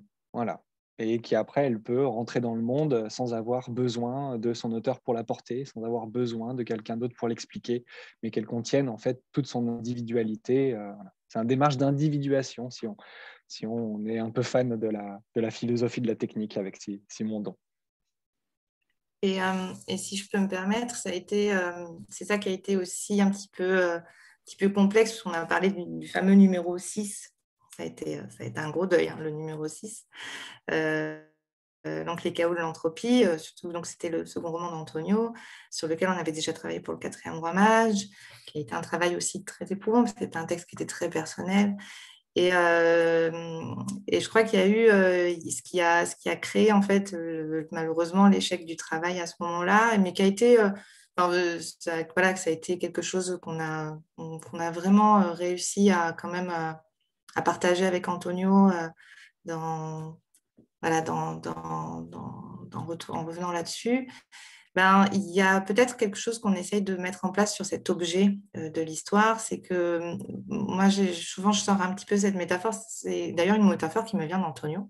Quand euh, un livre, c'est un peu comme un train, c'est-à-dire que quand le train il est, euh, il est vide, ben, vous vous faites chier pendant tout le voyage. Et quand le train il est trop plein de son auteur, en fait, ben, vous n'avez aucune place pour vous y glisser. Et je crois qu'on a eu ce problème-là sur les chaos, c'est qu'on n'a pas réussi à laisser de la place au lecteur par rapport à l'auteur. Et il en avait conscience, c'était une place qu'il n'était pas prêt à laisser pour cette histoire-là. Et du coup, euh, voilà, ça a été, euh, ça a été la décision difficile de dire stop. Mais, euh, mais, mais, mais, là, voilà, à chaque fois, on, cherche sur l'histoire. Alors, des fois, ça donne des trucs un peu rigolos. Hein, c'est-à-dire que, par exemple, quand on a une, quand on a une, une phrase comme ça qui nous pose souci. Donc, euh, ben, quand il y a un partout au centre entre Jérémy et moi, on dit bah, l'auteur, il a la voix qui, compte double. Et ça donne des, petits trucs. C'est toi qui vois comment tu le sens. Euh. Voilà, donc, parce qu'on n'est pas, euh, pas forcément d'accord. Et ça permet aussi à l'auteur d'avoir voilà, cette espèce de, jeu pour qu'il n'y ait jamais, comme il dit, l'un qui supplante l'autre, mais que ça se place un peu comme ça. Même si j'ai une petite réputation de sergent-chef et que, et que Gwen me dit souvent qu'au final, à la fin, c'est toujours moi qui ai raison. une petite réputation de couloir. Donc, Martine, vous aviez euh, une question? Oui. Pauvre Martine, oui. Euh, a failli oublier. Non. Bonsoir à tous. Bonsoir Jérémy, vous m'entendez bien? Euh, Ça souffle un peu. Mais ça souffle un peu. Peut-être éloigné un peu. Ah. Bah, du coup, ma question rejoint un peu ce que disait Isabelle, c'est-à-dire que vous avez publié quand même beaucoup de premiers romans, de premiers textes. Euh, je voulais savoir si c'était un, choix réfléchi de votre part ou si c'était le, hasard des textes que, vous lisiez. Et euh, Isabelle disait également que vous publiez des textes un peu en allant de rencontre en rencontre, mais est-ce que vous, vous, vous, pensez laisser de la place dans vos publications pour les deuxièmes textes, par exemple d'Anouk ou de, ou, de Nassim Kazoui? Alors oui, oui, complètement. Moi, ce que, j'essaye de faire, c'est de faire aussi une maison dans laquelle les auteurs s'y sentent bien et ont envie de revenir passer leurs vacances. Donc euh, l'année prochaine, Anouk, euh, si tu as envie de passer un été euh, aux éditions du Penseur, n'hésite pas. non, non, très sérieusement, il y a un, double enjeu. donc là, pour le moment, pour la création de la maison d'édition, ça part forcément avec des auteurs potentiellement inconnus parce que bah, je ne les connais pas. donc je, je, les ai embarqués avec moi dans leur premier élan éditorial et leur premier élan aussi d'écrivain. Euh, mais il y a maintenant de plus en plus d'auteurs qui euh, connaissent, euh, entendent parler, ont vu les livres en librairie et s'intéressent à ce qu'on fait, comment est-ce qu'on le fait, et qui nous proposent également leurs textes. Donc, par exemple, pour septembre, on a Isabelle Rossignol qui va sortir son peut-être huitième livre de littérature adulte et elle a à peu près édité une quarantaine de textes pour la jeunesse c'est quelqu'un qui a commencé à éditer dans les années 90 euh, chez le Rouergue, qui après a fait 14 euh, années euh, en, littérature jeunesse et qui revient à la littérature adulte et a, vu, a senti qu'il y avait un nouvel élan, il y avait une nouveauté. Enfin, peut-être qu'elle a dit ça pour me séduire en tant qu'éditeur, mais donc je, je, crois ce que me disent les auteurs, mais qu'en tout cas, elle m'a proposé quelque chose qui était pour moi suffisamment puissant où finalement sa carrière, presque je m'en fiche, ce qui compte, c'est son texte. C'est ça qui compte le plus. Donc euh, Isabelle a un deuxième texte, il compte en tant que texte. Après, elle, elle compte aussi en tant qu'autrice avec une un désir, un projet, une, une œuvre avec une majuscule. Et c'est de réussir à pouvoir aussi accompagner cette œuvre-là dans la durée, avec euh, ses symboles, son environnement, ses intentions, et de pouvoir la suivre euh, sur ce projet-là.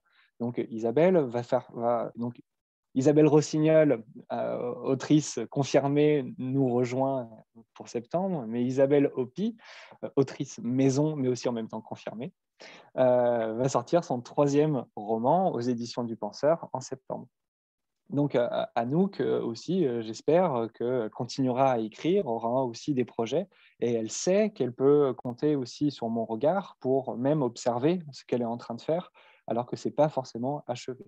Je sais que Nassim, lui, il aura un problème à m'envoyer ou à me faire lire quelque chose tant que ce n'est pas achevé.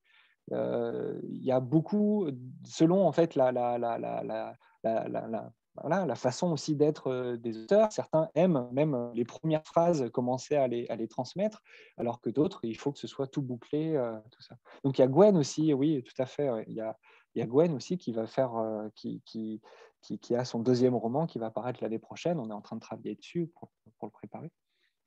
Donc il y a euh, autant euh, des nouveaux, euh, des nouveaux auteurs qui, vont agrémenter le catalogue, comme les, auteurs maison vont continuer à, écrire et, et, leur œuvre en fait s'inscrit complètement dans, ma vision aussi au sein des éditions du Penseur. Peut-être qu'un jour ils feront aussi leur aventure ailleurs, mais voilà, pour le moment, c'est comme ça que ça marche on a oublié de dire que tu, euh, que tu étais dans une, dans une logique d'absence de surproduction par rapport à l'édition euh, en général. Tu ne publies que deux à quatre livres par an, et ça c'est important de le signaler, puisque tu souhaites euh, les accompagner du début à la fin, les accompagner le plus de temps possible et les défendre le plus possible en librairie. c'est un engagement auquel tu, tu tiens, parce que là, euh, tu nous dis que la plupart des auteurs vont republier bientôt chez toi. Comment tu vas gérer ce mmh. catalogue-là entre euh, nouveaux romans et euh, auteurs confirmés? Bah oui, c'est vraiment un problème quand on y réfléchit. Alors, 2 à 4, il faudrait que je mette à jour mon, site internet. Je, crois que la, bonne, la bonne quantité, le, bon volume de production annuel, ce serait 6 avec un plus 2, moins 2 euh, selon les années et selon aussi les, manuscrits qu'on reçoit. Euh, c'est qu'il euh, y, a, y a un temps pour le travail où effectivement la méthode même de travail du livre est très très long. Euh, c'est pas on envoie une copie avec l'ensemble des commentaires et des remarques avec corriger, réécrire, reformuler, syntaxe incompréhensible, et puis après l'auteur il se démerde. Non, c'est pas comme ça qu'on on travaille. C'est peut-être une erreur, mais c'est pas comme ça qu'on travaille aux éditions du penseur. Donc déjà, ce temps-là, il est extrêmement long. On ne peut pas non plus jongler entre 14 histoires. le temps également du livre en librairie, il ne faut pas qu'il soit remplacé par un autre immédiatement. C'est-à-dire que plus le temps, plus on avance dans le temps et moins les, livres restent sur les étagères. Que parce que l'actualité change, parce que euh, les livres sont aussi potentiellement interchangeables. Euh, je ne sais pas, c'est un jugement de valeur euh, sur lequel je me risque un petit peu, donc vraiment désolé si je blesse certains. Mais, mais moi, quand j'ai commencé, que j'ai commencé à, avoir des conseils par-ci par-là, on m'a dit qu'il faudrait faire un catalogue de 10 minimum, sinon tu ne vas jamais t'en sortir. Et en fait, c'est un, un, conseil qui est, qui est vrai, et qu'il faut savoir entendre parce que euh, quand on présente un livre euh, en librairie ou face à un lecteur ou face à un journaliste, bah, il faut qu'il puisse choisir. En fait, c'est comme sur une étale, vous ne prenez pas la dernière pomme, il faut qu'il y ait trois autres pommes pour que vous en preniez une. Donc c'est un petit peu pareil en fait en faisant les pitchs. Là, on a, on a une minute pour présenter le bouquin, bah, ça, ça me parle, je vais le prendre. Et si on n'a que celui-là aussi à présenter, eh ben, ça ne me parle pas. Mais en même temps, le texte, tant qu'on n'est pas dedans, on ne peut pas savoir. Donc c'est un, langage euh, d'extériorité, de superficialité, d'essayer de convaincre. C'est plus une relation en fait entre personnes, de, de, réussir à, à, séduire l'autre à travers des mots plutôt que euh, de le laisser le temps et le laisser euh, le temps, oui, de découvrir et de plonger à l'intérieur d'une histoire. Et moi, en fait, j'aimerais ça. J'aimerais que ce, temps-là, il soit également pris. Et donc, c'est laisser le temps au livre aussi de faire son chemin et pas de le remplacer par une publication un mois plus tard pour dire, ah bah, tiens, j'en ai une nouveauté, euh, qu'est-ce que tu me fais euh, Des cinq que tu m'as déjà pris, tu en as vendu deux, bah, tu me les retournes. Et c'est comme ça que les choses se passent. Et ça tourne. Euh, le livre reste deux mois et puis il repart pour être remplacé par le suivant et ainsi de suite. Et ça, moi, c'est pas ce que je veux. Mais en fait, du coup, bah, c'est un risque aussi commercial de ne pas avoir un, grand catalogue parce qu'on bah, parce qu'on ne laisse pas le choix euh, en fait, de, de, de, choisir la pomme par les trois autres, alors que ça ne change rien. Le catalogue commence à s'étoffer quand même de plus en plus. Donc là, le choix euh, devient un petit peu plus euh, conséquent.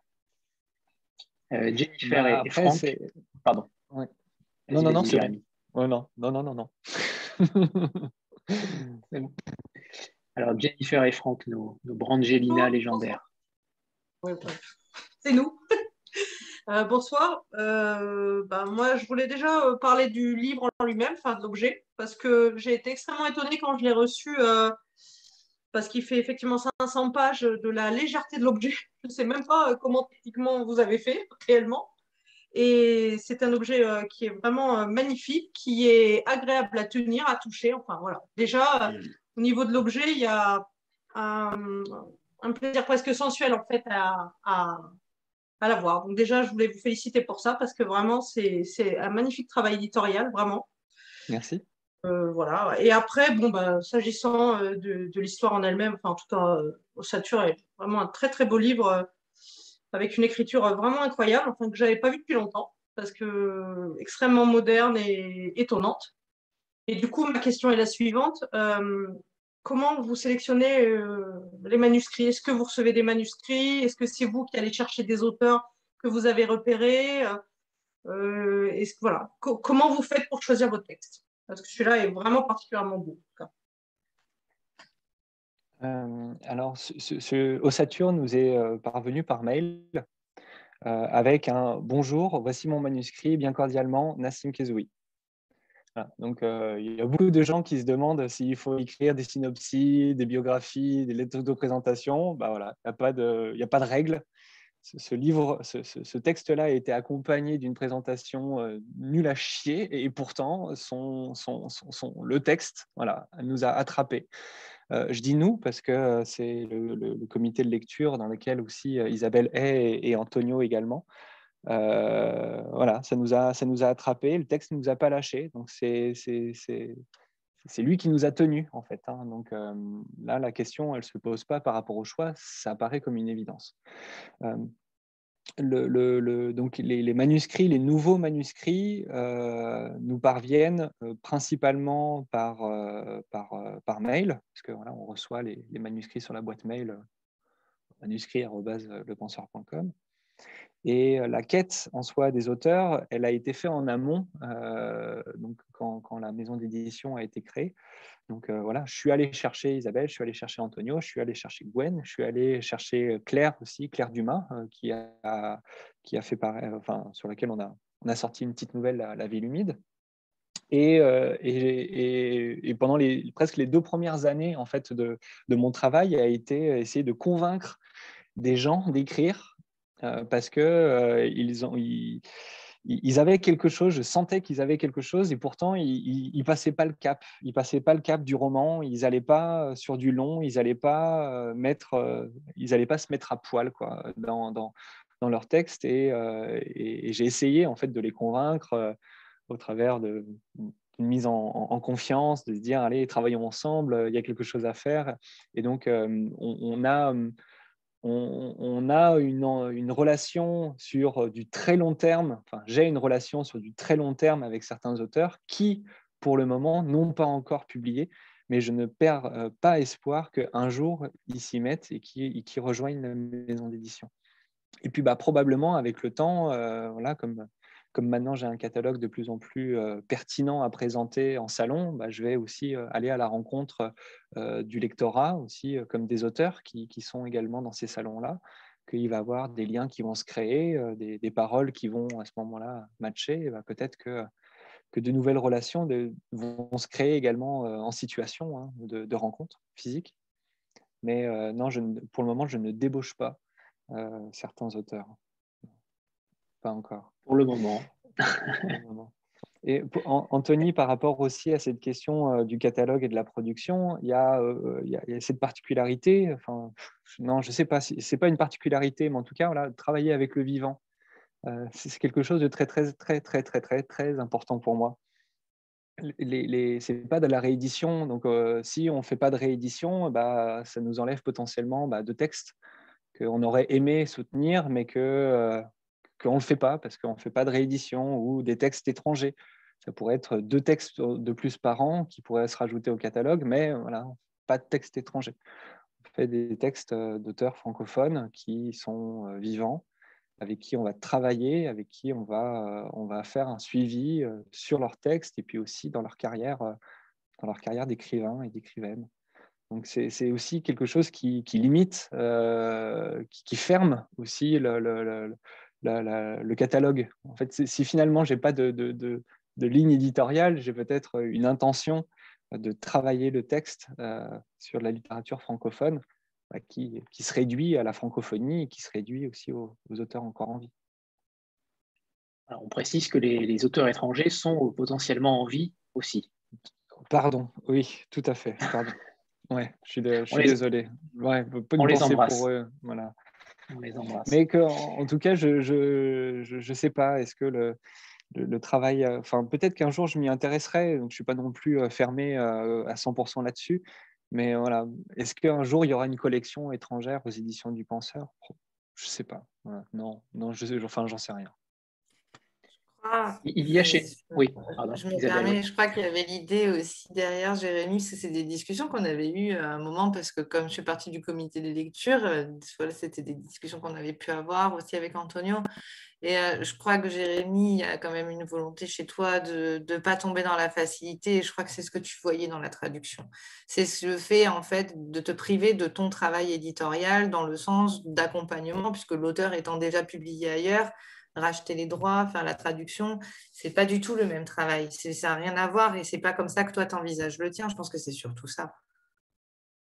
Mmh, oui, aussi.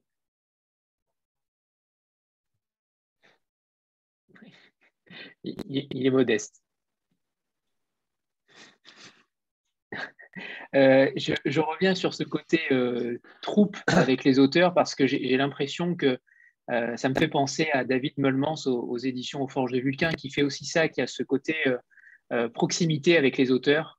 J'ai l'impression que tu souhaites créer quelque chose de plus collectif entre l'éditeur et les auteurs. Alors là, tu as la chance d'avoir Isabelle Opi au sein du comité éditorial aussi, donc ça rajoute à, une certaine qualité éditoriale, j'imagine, d'avoir des auteurs qui comprennent d'autres auteurs euh, c'est quelque chose que tu souhaites euh, développer euh, Est-ce que les auteurs entre eux se sont déjà rencontrés? Est-ce que tu souhaites peut-être faire des tables rondes entre eux? Comment tu envisages les choses de ce côté-là? Euh, oui, euh, il, y a aussi, il y a aussi la Volt qui fait, euh, qui fait ça, qui a réussi à, créer une émulation collective. enfin, je trouve ça génial. Enfin, effectivement, j'ai envie, de envie de faire ça, j'ai envie de mettre ça en place. on s'est déjà tous rencontrés en région parisienne avec Anouk, Nassim, Gwen et Isabelle. Euh, où on a pris euh, une journée euh, voilà, à se retrouver, à déjeuner ensemble, à, réfléchir sur comment, comment un peu pitcher son histoire, comment parler de son histoire. Et puis, puis j'invite également les auteurs, donc, quand, on a, quand on a reçu le, manuscrit de, de Nassim, on a commencé à travailler. J'avais demandé aussi à Anouk si elle voulait être bêta lectrice du roman qu'on était en train de travailler. Et, je crois que c'est aussi quelque chose d'intéressant pour eux de, voir euh, le travail euh, chez, les autres, euh, de voir ce qu'on leur demande, que ce n'est pas aussi qu'à eux qu'on demande aussi des choses, c'est à tout le monde. Et, d'avoir une acuité sur le texte des autres permet aussi d'avoir une meilleure acuité sur la sienne. Moi, c'est ce que je me dis, hein. c'est une forme de mise au travail du texte de l'autre pour mieux aussi mettre au travail son propre texte. Et, moi, j'aimerais vraiment de, donner les moyens aux, auteurs de, aussi s'investir dans ce travail de correction collectif. Et puis après, c'est de faire des rencontres en salon. Moi, j'aimerais organiser qu'on soit tous ensemble au salon de Brive, mais voilà, c'est aussi compliqué financièrement de les faire venir. C'est compliqué de pouvoir prendre en charge tout ça. Donc, réfléchir à comment est-ce qu'on peut mettre ça en place. On a déjà eu des rencontres croisées aussi avec euh, Isabelle et Gwen qui avaient été euh, en, co-invités euh, dans, deux librairies dans le Lyonnais où, où les, libraires ont fait de même, hein, qui, suivent un peu notre travail et qui ont vu en fait les connexions et les liens qu'il y avait au travers de ces deux histoires et ont voulu les mettre, les mettre en discussion, chacune parlant de l'histoire de l'autre, chacune parlant aussi de, sa propre histoire pour, euh, pour faire émerger bah, voilà, une rencontre avec leur public. Donc, ça a été aussi super intéressant. Euh, on, sera également sur Paris euh, au mois, à la fin du mois de mars où il y aura, où il y aura également Anouk et Nassim qui, qui interviendront dans la librairie L'écriture à Vaucresson.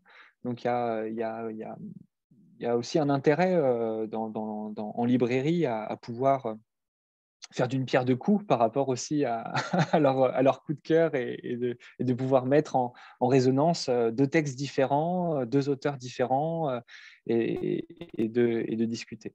Donc, ouais, carrément, là, moi, j'ai vraiment envie de créer une dynamique vraiment collective au travers de cette maison, hein, J'ai vu que, tu avais dépassé les, les 5000 exemplaires en tout dans la maison d'édition. Tu as communiqué là-dessus récemment. Euh, comment tu envisages l'avenir du penseur? Est-ce que tu, euh, euh, tu comptes consolider les, bases que tu as supposées ou au contraire innover par petites touches et notamment peut-être dans le domaine du numérique, dans le domaine de l'audio Est-ce que tu as des, pistes de, de complément par rapport au travail que tu effectues déjà? Oui, alors on a dépassé les 10 000, pardon, du coup, on n'a pas, c'est pas 5000. 5000 de plus en une semaine voilà. C'est fort. Du coup, on est en rupture des stocks du livre d'Anouk.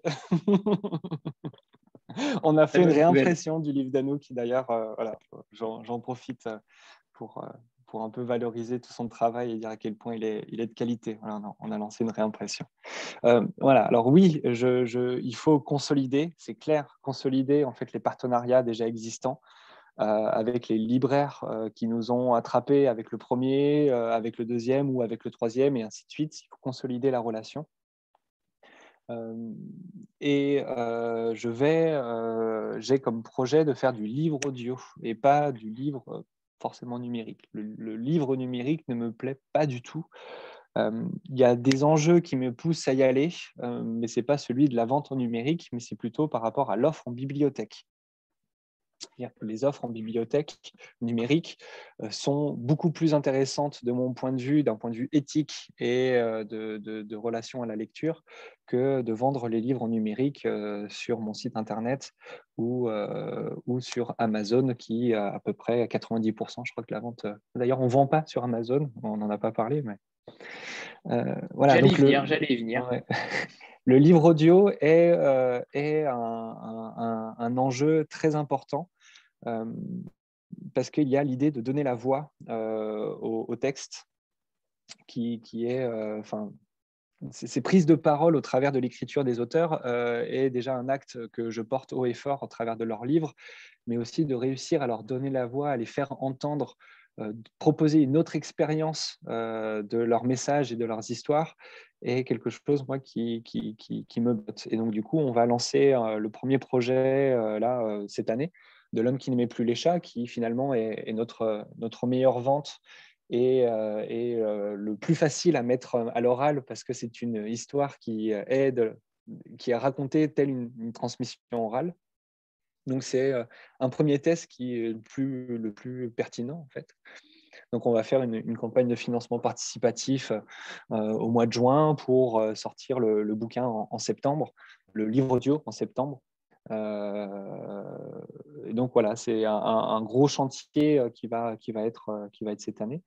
Et puis après, il y a les nouveautés, continuer à les faire travailler et aussi de travailler sur la relation avec les maisons d'édition en édition poche.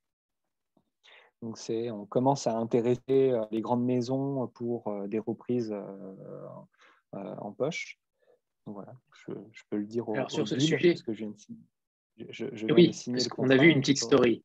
Week-end. Donc, Folio?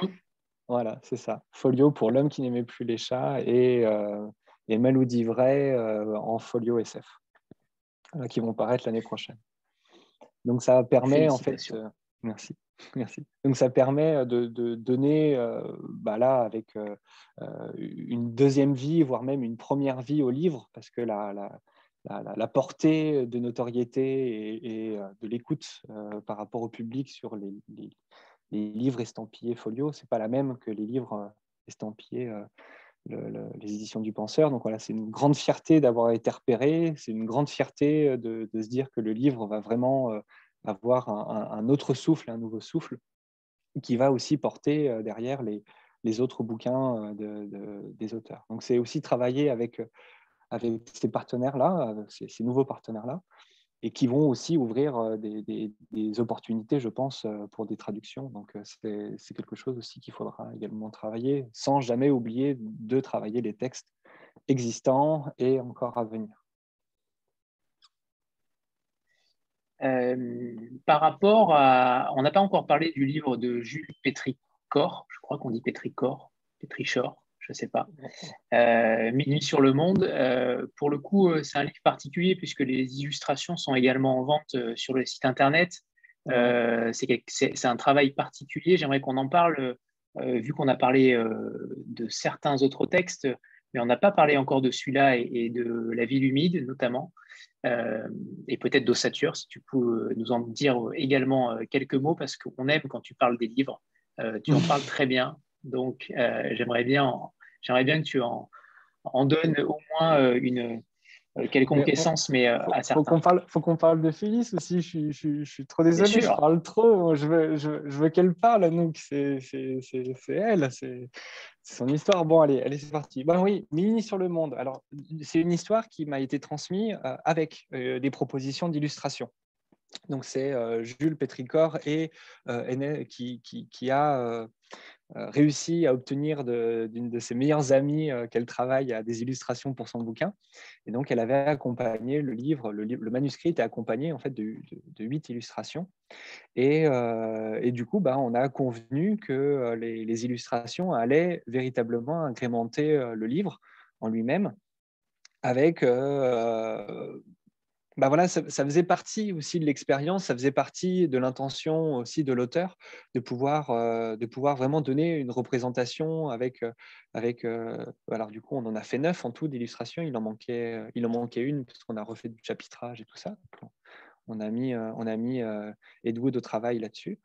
Et, et, après, on a convenu bah, contractuellement, parce que du coup, j'ai acheté le droit d'exploiter, bah, en fait, comme, n'importe quelle œuvre de l'esprit. Ça se passe pour, les livres, pour les textes, mais aussi ça se passe de la même façon pour les, images. Et après, bah, du coup, je lui ai dit, est-ce que, ça, te dirait quoi? On travaille également sur, sur des œuvres en tirage limité, et puis avec du beau papier, une impression de très très haute définition, et on fait et on le propose après euh, au public s'ils sont touchés euh, par, par ce que tu fais. Et puis elle a dit OK, voilà. C'est comme ça que les choses se sont passées. il y a euh, le livre, il y a les images qui, qui, sont bah, déjà dans le livre. par exemple, là, on est, sur un, on est sur un chapitre et on a une illustration d'un des personnages qui est en train de taguer sur le mur. On a une représentation, une iconographie de la Révolution au chapitre, euh, au chapitre 5, enfin, au grand, à la cinquième partie.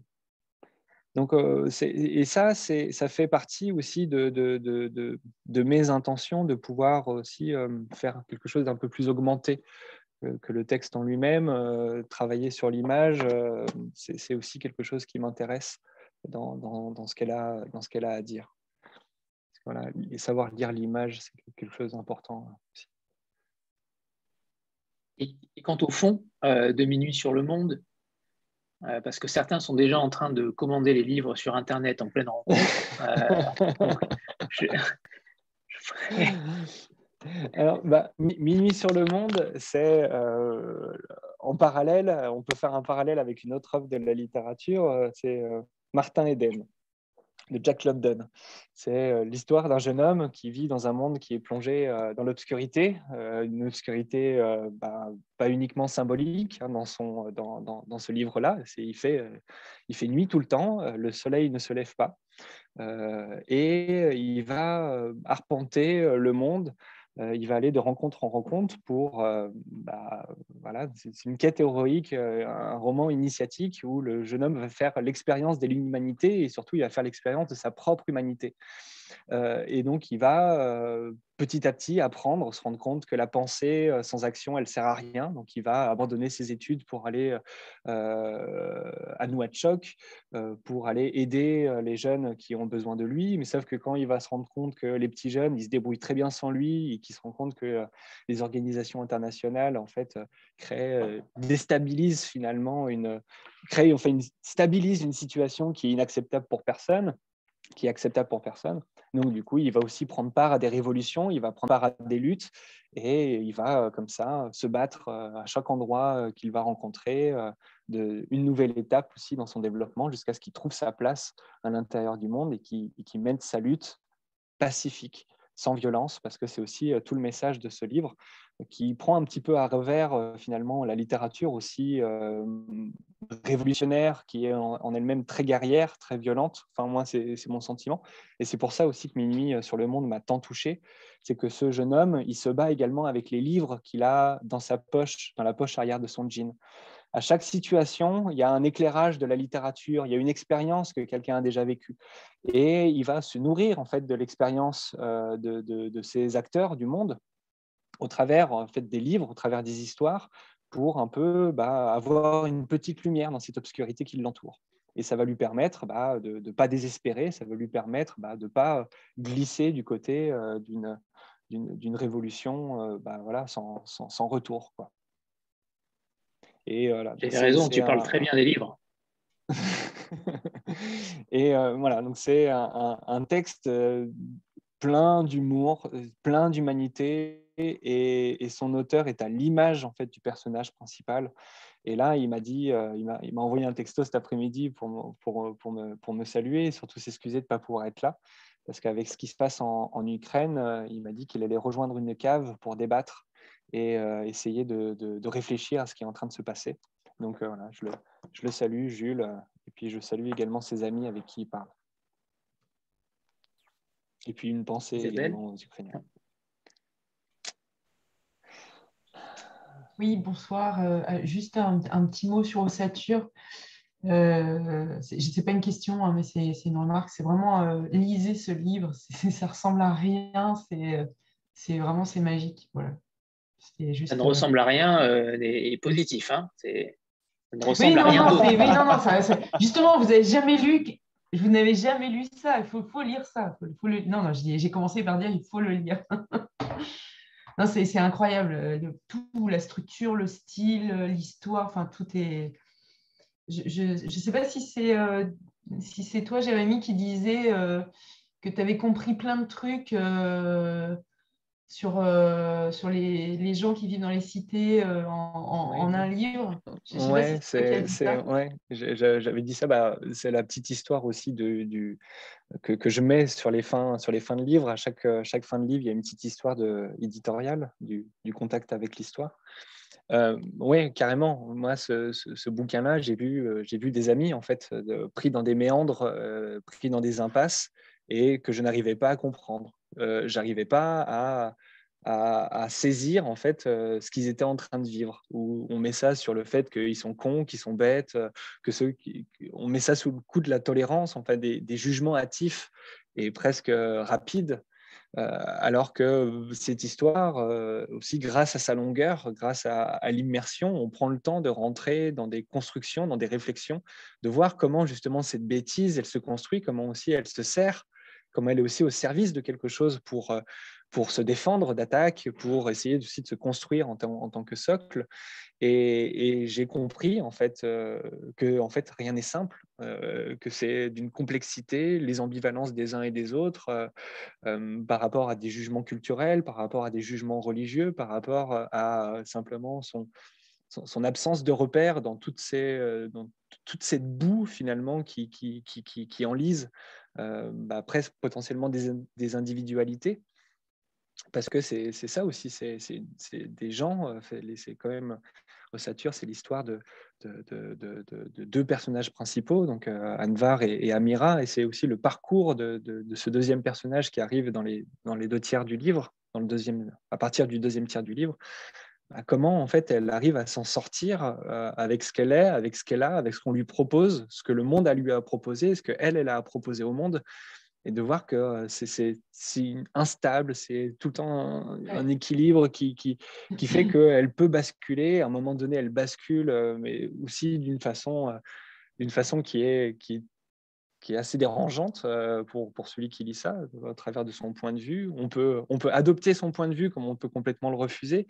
Mais voilà, il y a, y a, cette subtilité au travers de, du parcours des, des, personnages qui, qui, rendent compte euh, de, de, toute cette construction où on ne peut pas trancher que le gars, il est, euh, il est idiot ou il est stupide. Euh, voilà. On, on, est tout le temps sur le fil, en fait. et, mmh, mmh. et le, les, les, premières pages, on se dit, oula, c'est sujet hyper casse-gueule. Et c'est casse-gueule. C'est super casse-gueule, il faut, faut, dire ce qui est. Et en fait, il bifurque complètement. Euh, à chaque fois, on n'est jamais, enfin, il n'est jamais là où on, pourrait l'attendre. Et effectivement, euh, c'est vraiment, euh, c'est un truc incroyable. Voilà, c'est vraiment un, c'est un ovni. Il y a 500 pages. J'ai lu ça, enfin, je sais pas, hyper vite parce que vraiment, on est complètement pris dedans. On est pris par les personnages. Effectivement, les et puis cette amiral qui fait comme elle peut et, voilà, et, je sais j'ai trouvé, c'est incroyable. Voilà, lisez ça. Et puis Inassim, donc c'est son premier roman. Euh, il a 27 ans. Euh, enfin, c'est aussi enfin, une, sensibilité de, de, de, de l'homme qui a écrit, de l'écrivain là, qui, qui est aussi complètement bluffante par rapport à cette œuvre, cette œuvre qui est presque totale pour moi. Enfin, il y a il y a tellement de choses à l'intérieur euh, sans que ce soit une sorte de, gâteau sans foie bon dans lequel on mettrait, euh, il a mis toutes ses idées. Non, il y a une organisation, il y a une hiérarchisation, il y a une façon de les faire émerger, une façon d'y revenir, une façon de nous trimballer, nous attraper par le col pour, euh, pour nous entraîner comme ça. Et puis son narrateur qui ne nous lâche pas.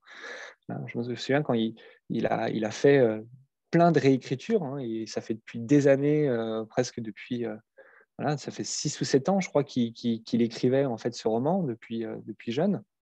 Et à chaque fois, il trouvait une nouvelle façon d'aborder son texte et, et il, a, il a senti en fait que tout passait par le narrateur. Et le dernier élan de réécriture qu'il a eu avant de soumettre le manuscrit, ça a été de trouver ce narrateur qui tient les 500 pages. Et, une fois qu'il avait trouvé sa voix, une fois qu'il avait trouvé son intention, il a réussi en fait à, organiser toutes les trajectoires des différents personnages. Bon, ça n'empêche pas qu'on lui a fait enlever aussi 50 pages de son roman. C'est la spécialité de la maison. Ah il a fait. Bah, c'est un des conseils, c'est ça. Hein, c'est le fait être au plus juste. C'est pas forcément être au plus court le, plus important, c'est être au plus juste. Et des fois, ben voilà, il y, a des, des petites dérives. Si je peux me permettre une intervention aussi. Oui, oui bien sûr, Anouk. Euh, merci. Euh, pour avoir euh, donc relu le, texte de Nassim bah, avant sa publication, donc peut-être qu'il a un peu évolué depuis.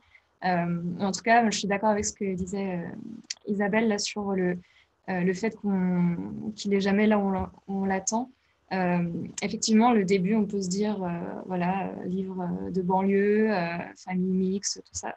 Et en fait, à chaque fois, il nous surprend par, parce qu'il fait aller son, son narrateur et ses personnages dans des mondes, des, des, petits mondes voilà, auxquels on ne s'attend pas. Ça va être quand euh, ça va être ses amis, par exemple, qui sont, qui sont à l'ENS à Lyon, ça va être ces soirées-là, euh, je sais pas, auxquelles euh, je pense qu'on est peu nombreux à avoir participé, enfin, j'en fais pas partie en tout cas, et voilà, qui vont écouter un certain type de musique avec des commentaires qui ont l'air hyper vrais, quoi. quelques pages plus loin, on est dans le Starbucks du coin avec quelqu'un qui travaille.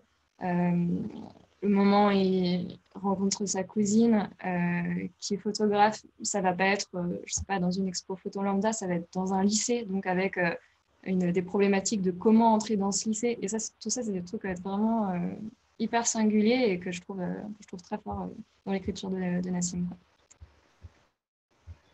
Ah, juste avant de passer la parole à Isabelle, on a pour habitude de faire une photo de groupe à laquelle Jérémy s'était prêté la dernière fois déjà. Donc voilà, préparez-vous, ça s'affaire. 3, 2, 1. C'est bon, parfait, merci. Isabelle, et on reviendra après sur le livre d'Anouk. Euh, c'est important d'y revenir. Donc, euh, Isabelle, c'est ouais, pour Ossature. Moi, je me souviens, euh, je me souviendrai toujours la première fois que j'ai eu Ossature dans les mains en tant que manuscrit. Euh, j'avais lu euh, donc euh, les, manuscrits tournent en fait voilà donc sur le comité de lecture et j'avais lu mais à peine un petit paragraphe j'ai dû lire 4-5 lignes et j'appelle Jérémy je fais il y, a un truc. Est-ce que tu as lu ce manuscrit? Il y a quelque chose. Et il m'a dit je l'ai mis de côté pour m'y poser mais voilà.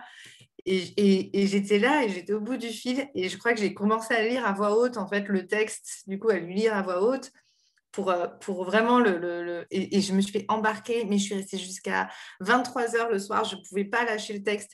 Et j'étais comme ça et je, l'ai lu en trois jours. il y avait plus de 500 pages à l'époque parce qu'il a un peu maigri le texte, parce qu'il y avait toute une deuxième partie qui était par contre un petit peu chiante et qu'on a, qu'on a réussi un peu à, élaguer. Mais, euh, mais c'était, euh, c'était incroyable en fait. Au Satur, il y a il y a quelque chose qui se passe avec ce texte, moi qui m'a fascinée, c'est la capacité de Nassim à, me prendre par la main, à m'amener devant le frigo et après à me faire partir ailleurs pour me ramener 50 pages plus loin à nouveau devant le frigo, à prendre du jus d'orange avec son narrateur. Et ça, c'était quelque chose de, complètement fou en fait. C'est euh, cette façon de retomber sur ses pattes, de jamais me perdre. Il y, avait, il y a quelque chose de très humain dans ce texte, parce que justement, et ça a été dit par une autre Isabelle, il est, il est casse-gueule le sujet. Il est très d'actualité en plus. Hein. Il, y a, quand même un, personnage très émourien dedans. Hein. C'est pas fastoche euh, de maîtriser ça. Et on arrive à avoir euh, quelque chose qui se passe de très humain, c'est-à-dire que même un personnage qu'on déteste, eh ben voilà, on, lui trouve quelque chose. Et je crois que ça, porte un vivre ensemble qui se retrouve un petit peu dans tous les livres finalement des éditions du penseur, qu'on retrouve dans Félix aussi. Hein. c'est comment vivre avec nos failles, nos, notre côté casse-gueule. Et Ossature, pour ça, il est, fascinant parce qu'il il embarque le lecteur dans un sentiment d'ambivalence, à la fois de, compréhension, d'empathie, d'humanité. Et je crois que c'est des belles valeurs. Je crois que ça reste vraiment des belles valeurs. Sandra, vous aviez euh, une question Je pensais que tu voulais intervenir. Oui, bah, c'est à propos du, euh, du roman d'Anouk comme tu voulais en parler, Anthony, ça permettra d'introduire, je pense. Euh, je crois que Jérémy, tout à l'heure, vous aviez dit que, euh, que la forme de, de Félicie Vestris n'était pas du tout celle-ci au départ, il me semble me souvenir de ça. Euh, je voulais savoir, bah, peut-être poser la question à Anouk, est-ce que vous avez eu d'emblée cette idée d'alternance du jeu et du tu, de même une quasi-superposition, je pense qu'on peut parler de ça, entre le jeu et le tu, euh, pour euh, raconter euh, cette histoire très singulière et vraiment très beau. Enfin, j'adore ce texte. Merci à nous qu'au passage. Merci à vous. Je crois que ce que Jérémy a dit tout à l'heure, c'est que la fin avait changé. la forme globalement était celle-ci, c'est-à-dire fragmentaire, on a retravaillé le montage, mais euh, il y avait déjà ça. Et, euh, et cette alternance de, de, jeu et de tu euh, était là aussi. je pense que on a, en travaillant ensemble, rajouté du jeu parce que, considérant en fait que, que, ce tu était aussi un jeu, mais que le jeu de la narratrice, euh, bah, en fait, c'était un enjeu en soi qui, qui, puisse émerger face au tu euh, adressé à la sœur. Euh, et donc, enfin, au départ, je pense que mon texte était surtout, était surtout un texte de tu. Et ce tu, ce tu, j'y ai, tenu depuis le début. C'est ça qui l'a fait naître. En fait, c'est étant donné que ce livre est construit autour d'un personnage absent. Euh, j'avais, enfin, pour moi, il n'y avait pas d'autre solution que, que de m'adresser à, ce personnage absent euh, et euh, raconter ce personnage tout en, bah, tout en le ramenant à chaque fois proche du jeu, proche de la narratrice, grâce à ce tu, qui, qui une adresse. et par ailleurs, c'est une euh, je, pense que c'est un pronom qui, me, voilà, qui, me touche globalement, que, que j'avais déjà travaillé sous d'autres formes euh, de vidéos, par exemple, dans, des voix off. Et c'est euh, avec les mêmes enjeux, je crois, à chaque fois de, recréer un contact avec une personne absente. Et bah, la vidéo fait ça aussi, dans le sens où une voix va s'adresser à, un personnage qui, qui n'est plus là, qui est pris dans des images vidéo, mais qui, qui n'est plus là. Et euh, là, je pense que j'avais encore cette, cette volonté-là de, de, créer un pont avec, euh, avec cette, cette adresse. Euh, Anouk, justement, votre, vous avez vécu euh, longtemps en Amazonie, en tout cas vécu longtemps, je ne sais pas, mais en tout cas vous y avez vécu. votre sujet de prédilection, comme il est inscrit, ce sont les univers forestiers. Est-ce que c'est quelque chose qui va continuer dans votre œuvre? Est-ce que euh, c'est quelque chose de fondamental ou au contraire, c'est un premier roman et donc c'est intime, forcément? Euh, C'était pas si longtemps, c'était six mois en Amazonie. Euh, mais bon, marquant.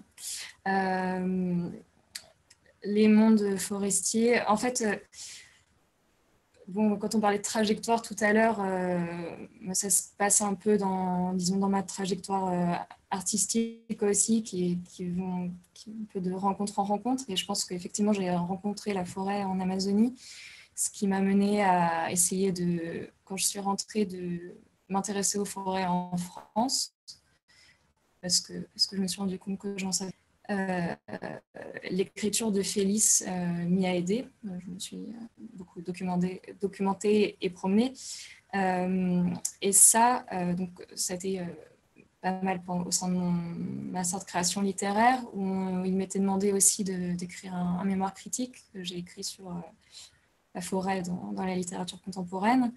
Ce qui m'a permis d'explorer ces mondes-là dans la littérature. Et, et, en fait, ça m'a plutôt donné envie de continuer. donc l'an dernier, par exemple, j'ai fait une, résidence dans les Ardennes où je faisais des ateliers avec des enfants sur bah, comment écrire la forêt, quoi. Et, et là, cette année, cette année. D'abord dans le cadre de mes recherches, puis par euh, réel goût, euh, je suis une formation en travaux forestiers et bûcheronnage. Euh, et ça, ça, ça continue de, me nourrir et ça va nourrir d'autres textes. voilà, soit, soit très, très frontalement, soit en arrière-plan. Mais bon, en tout cas, c'est, les forêts sont présentes autour de moi en moi et, euh, et donc ça c'est pas pas un one shot ça se sent Eva oui bonsoir à tous donc euh, j'ai fini le, livre Anouk euh, aussi ce week-end en prévision du, du Lille. en fait, ma question rejoignait celle que vient de poser Anthony. Je n'ai pas dégainé assez vite.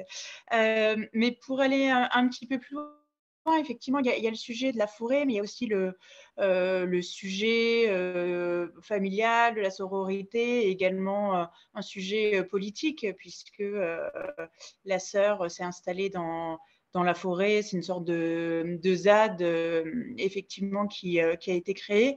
Est-ce que ces axes font écho à, quelque chose en, particulier pour que ce soit dans le...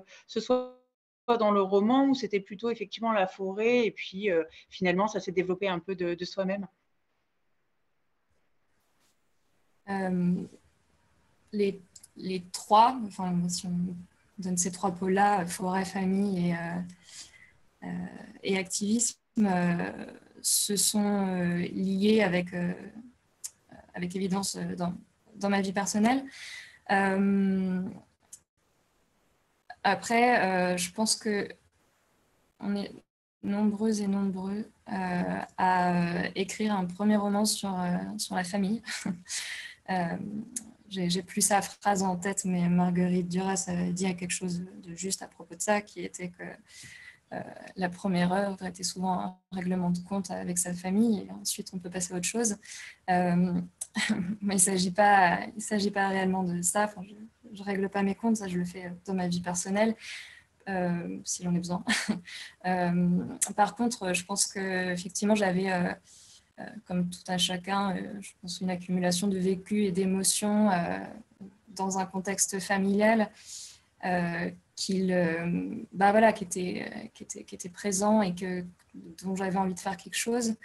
et la famille m'intéresse en soi en tant que et, ça rejoint en, soi, en ça euh, la forêt et les luttes, euh, parce que la famille, en notre première communauté dans laquelle on évolue, c'est ce qui nous permet de, bah, comprendre qu'on n'est pas seul, qu'il y a des, règles sociales à, suivre ou à, ou à ne pas suivre d'ailleurs, mais euh, et, donc c'est un laboratoire incroyable de relations humaines tout comme, euh, tout comme les lieux de, lutte sont des laboratoires incroyables aussi de, relations humaines. Et, euh, et, les forêts sont aussi des relations entre des, êtres végétaux et animaux. Euh, et donc, donc, pour moi, le, en fait, le, le parallèle de entre la, la, vie de famille, enfin les souvenirs de famille et, et la nouvelle vie dans dans une ZAD et euh, enfin dans une je veux dire ça comme ça c'est plus simple. Euh, et euh, oui c'était assez évident. Et tout en tout en je crois restant dans un axe assez personnel intime à chaque fois. Et en fait entre la narratrice et Félix et les autres membres de la famille je crois que ce sont principalement des des solitudes qui, se répondent et qui, euh, voilà, qui sans cesse euh, essayent de, vivre avec les autres euh, et, ont du mal. Et bon, bah, ça, je, pense que c'est notre, c'est notre condition humaine. Et, et à la fois, je pense que oui, c'est porteur d'une certaine mélancolie peut-être, mais, mais aussi d'une, d'une quête permanente quoi, et de, bah, comment vivre avec les autres, quels, quels autres choisir, est-ce que, est que les autres de notre famille, c'est une nécessité de, de, les garder autour de soi, avec soi, voilà, comment, enfin, voilà, comment trouver l'endroit où, où ces autres ont du sens avec nous. Voilà, donc tout, mais tout ça est assez lié, je crois. Anne? Bonsoir, bonsoir à tous, bonsoir Anouk. Euh, vous, avez, euh, vous avez pratiquement répondu à, ma question. En fait, ce qui m'a. Euh, j'ai lu le livre il y a un mois, j'ai vraiment beaucoup aimé, mais le souvenir qui me laisse aujourd'hui, c'est vraiment. ce que j'ai trouvé vraiment intéressant, c'est ce rôle que la narratrice s'impose ou prend d'elle-même euh, pour finalement faire le lien ou le lien avec ses parents. D'ailleurs, ça commence comme ça, maman pense que tu as froid, maman ceci ou papa ceci, etc. Et ma question est, et quand même, il y a quand même une question, est-ce que vous pensez qu'elle le fait pour sortir justement de son isolement par... Euh, euh, est-ce qu'elle se est-ce se dit c'est mon rôle de c'est mon rôle dans la famille euh, est-ce qu'elle le fait volontiers? Je ne sais pas, je, reste troublée. Je, pense qu'il y a plusieurs euh, réponses, mais ça ramène forcément un peu à, ce que, à toute famille d'ailleurs. Mais j'aimerais bien avoir votre point de vue. Merci. Euh, bah, merci pour votre question qui, qui, est bonne.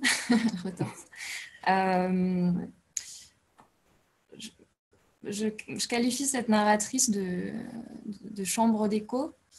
Euh, et ça, c'est, euh, je pense, sa condition objective. Euh, parce qu'elle.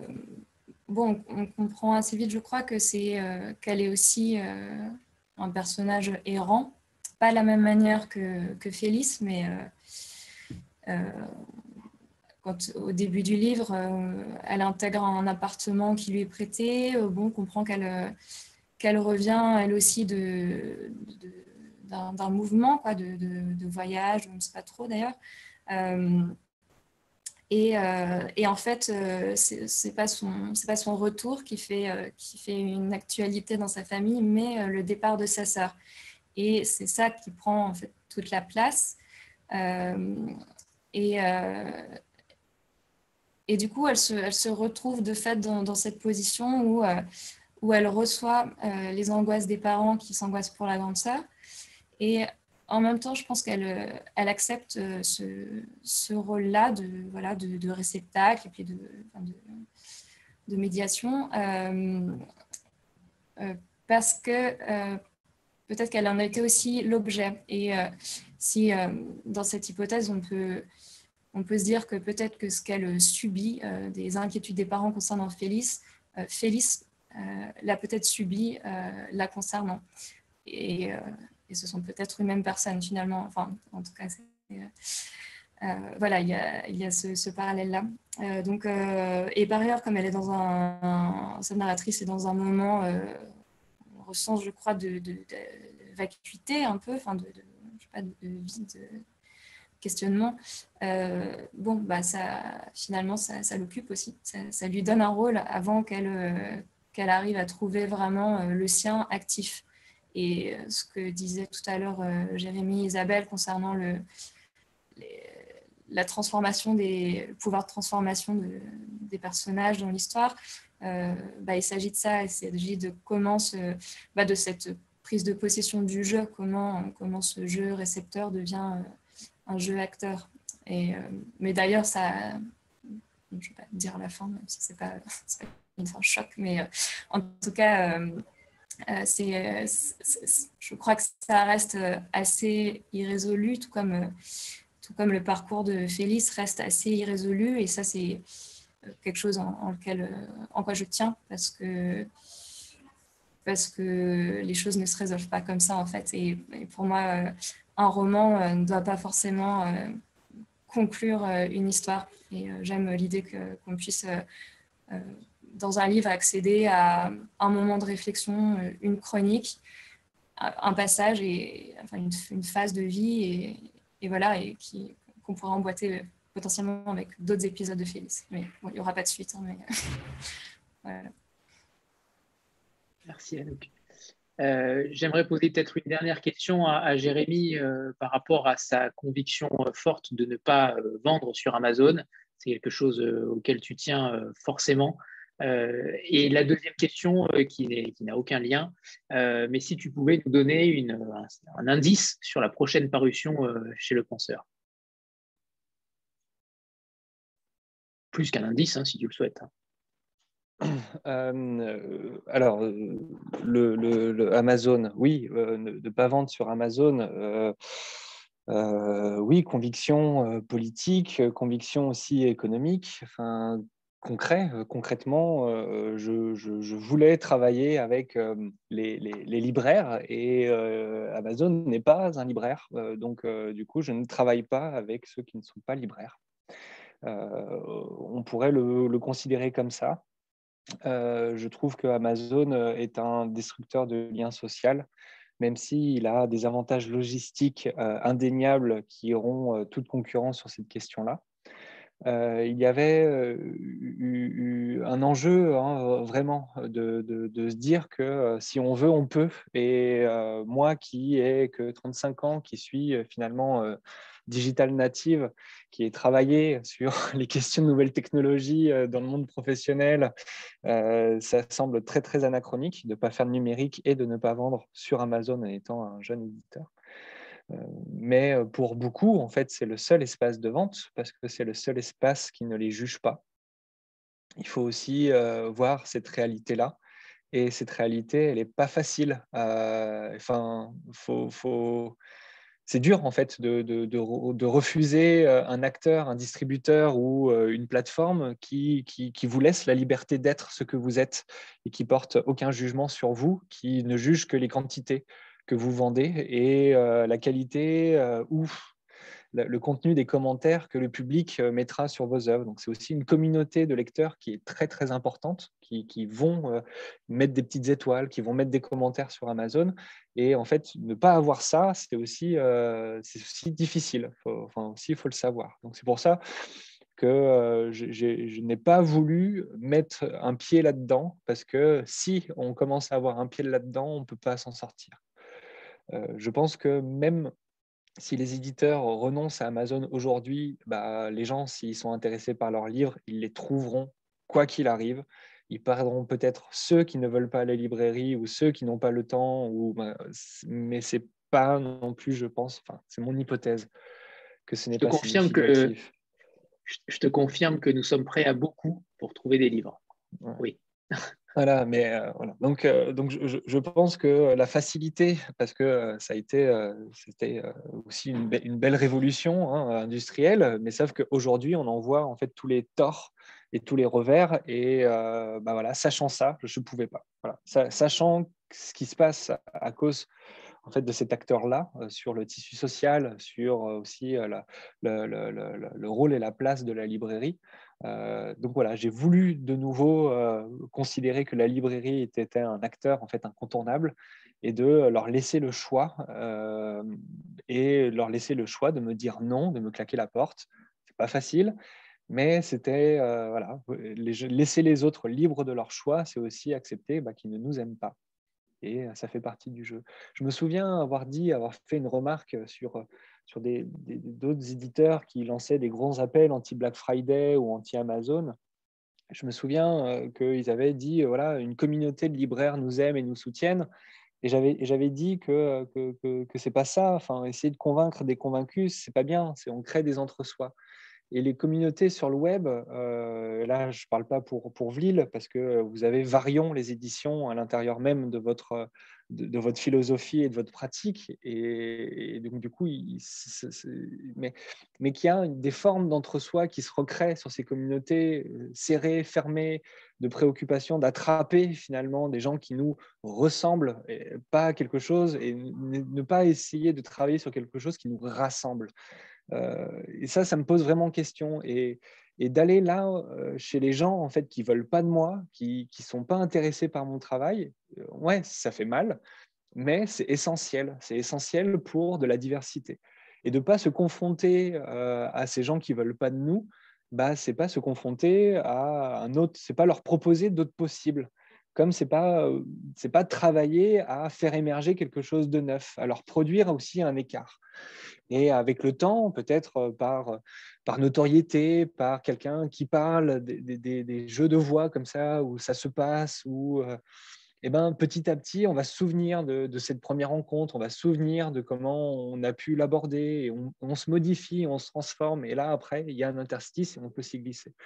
Donc, je, je, me dis que c'était ça aussi le, mon rôle en tant qu'éditeur, c'était de produire c'est possible. C'est de ne pas, de pas se dire qu'il faut euh, nécessairement faire du financement participatif, qu'il faut forcément avoir du média, qu'il faut forcément avoir de la presse, même si aujourd'hui je vois complètement la limite de ma, de ma propre méthode.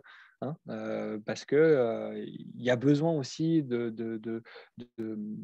gens comme Vlil pour donner la voix, donner la parole, faire entendre, comme il y a aussi besoin à un moment donné d'une critique journalistique qui pose un tampon et qui nous disent bah, bah, vous êtes bon. Et que, euh, et que ça, je pense qu'avec le temps, ça va venir, les gens vont commencer à s'y intéresser, mais c'est un marathon. Quoi. C'est, c'est, je ne suis pas parti avec une force de frappe commerciale euh, ni euh, publicitaire qui, qui, m'aurait permis de, de, de, me passer, de devoir faire mes preuves et de à chaque fois refaire mes preuves à chaque titre. Chaque titre est une mise à l'épreuve qui sont aussi potentiellement des ruptures de relations, euh, de partenariat ou de se dire bah, pas celui-là mais le suivant. Mais donc du coup bah, il faut attendre six mois plus tard euh, avec une nouvelle parution de nouveau faire un test. Donc voilà donc euh, en fait le temps est, long aussi pour que les, les, les, les, livres arrivent entre les mains des lecteurs parce qu'il faut qu'ils passent par plein d'autres avant. Mais c'est un travail comme ça très très très très très très laborieux donc, pour répondre à ta deuxième question, Anthony, les indices, j'ai parlé de, Isabelle Rossignol qui, qui, qui, revient à la littérature adulte avec Chambre 152. J'ai parlé d'Isabelle Hopi qui revient avec son troisième roman en septembre. Je, je proposer de parler de janvier, si ça ne vous dérange pas, parce que j'ai un petit truc pour janvier qui est vraiment cool. Vraiment cool. Euh, avec plaisir. Mathieu, Mathieu Vivion, euh, qui, que j'ai rencontré pour la première fois à Paris euh, il y a deux semaines et que je l'ai vu en fait sur scène. Enfin, on avait déjà signé le contrat d'édition et puis on a profité de ma venue sur Paris pour se voir pour de vrai. Et je l'ai vu sur scène dans un, dans un petit bar qui ouvre tous les jeudis soirs sur Paris, qui ouvre tous les jeudis soirs sa scène pour euh, de la poésie, euh, principalement en fait anglophone, mais c'est ouvert à, tout, euh, à, toutes les langues. Et donc, il, était accompagné de son ami qui jouait de la guitare et il a commencé à, faire son, son, slam, à faire un poème comme ça. Enfin, extraordinaire. Voilà, j'ai découvert un jeune poète et en même temps qui, je vais être l'éditeur de son premier roman. Ça a été ça a été une rencontre super. Je pensais rester deux heures, je suis resté jusqu'à minuit. C'était euh, super, super fort. Et il a écrit un texte qui s'appelle Sorcier blanc, euh, qui, qui, qui, qui, nous emmène, qui nous emmène en Afrique pour suivre la trajectoire d'un enfant mendiant qui arrive euh, à être intégré dans un autre groupe d'enfants grâce au foot, parce qu'il a réussi à, faire un arrêt, décisif qui lui permet d'être accepté par, par ce groupe et il commence à jouer au foot. Et les sorciers blancs, en fait, dans, dans, le monde footballistique, ce sont ces entraîneurs euh, occidentaux qui vont en Afrique pour euh, construire de véritables équipes qui enfin gagnent, qui euh, forment des joueurs qui vont après alimenter le football, le football occidental.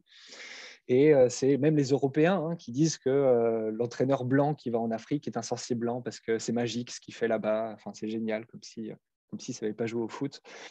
Et, euh, donc, il a fait un parallèle avec un langage d'une puissance et d'une poésie incroyable sur le parallèle entre les passeurs de, réfugiés, de, gens qui veulent en fait quitter leur leur terre sur laquelle en fait il n'y a rien pour eux. Il fait le parallèle entre le foot et les passeurs, où à un moment donné, on est dans un camp d'entraînement et on ne sait pas si on n'est pas dans un camp de réfugiés. À un moment donné, on est sur un terrain de foot et on ne sait pas si on n'est pas dans un canoë de sauvetage. il y a un, mix sur ces préoccupations-là et sur tout ce qui est terrible avec les espoirs, parce qu'on suit le point de vue de ce, de ce, jeune garçon, euh, avec euh, toute l'illusion et toute la désillusion aussi de ce que c'est euh, que là-bas, de ce qui pourrait les attendre là-bas en Occident. C'est incroyable d'une profondeur et d'une... voilà, ça m'a beaucoup, beaucoup touché. Et puis en plus de ça, de l'avoir vu sur scène, là, en présence, là, avec sa voix, avec son corps, en train, en train de réciter un poème. Euh, enfin, il en a récité trois petits accompagnés de la guitare. Ça a été, ça a été un moment très chouette. je le partage avec vous. Merci, merci Jérémy. Donc, pas de sortie entre, entre Ossature et septembre. Hein. Voilà, c'est ça. Donc il y a le projet de livre audio, un chantier de livre audio qui va, qui va m'occuper beaucoup. Euh, là tout, prochainement en, juin. J'aurai besoin de vous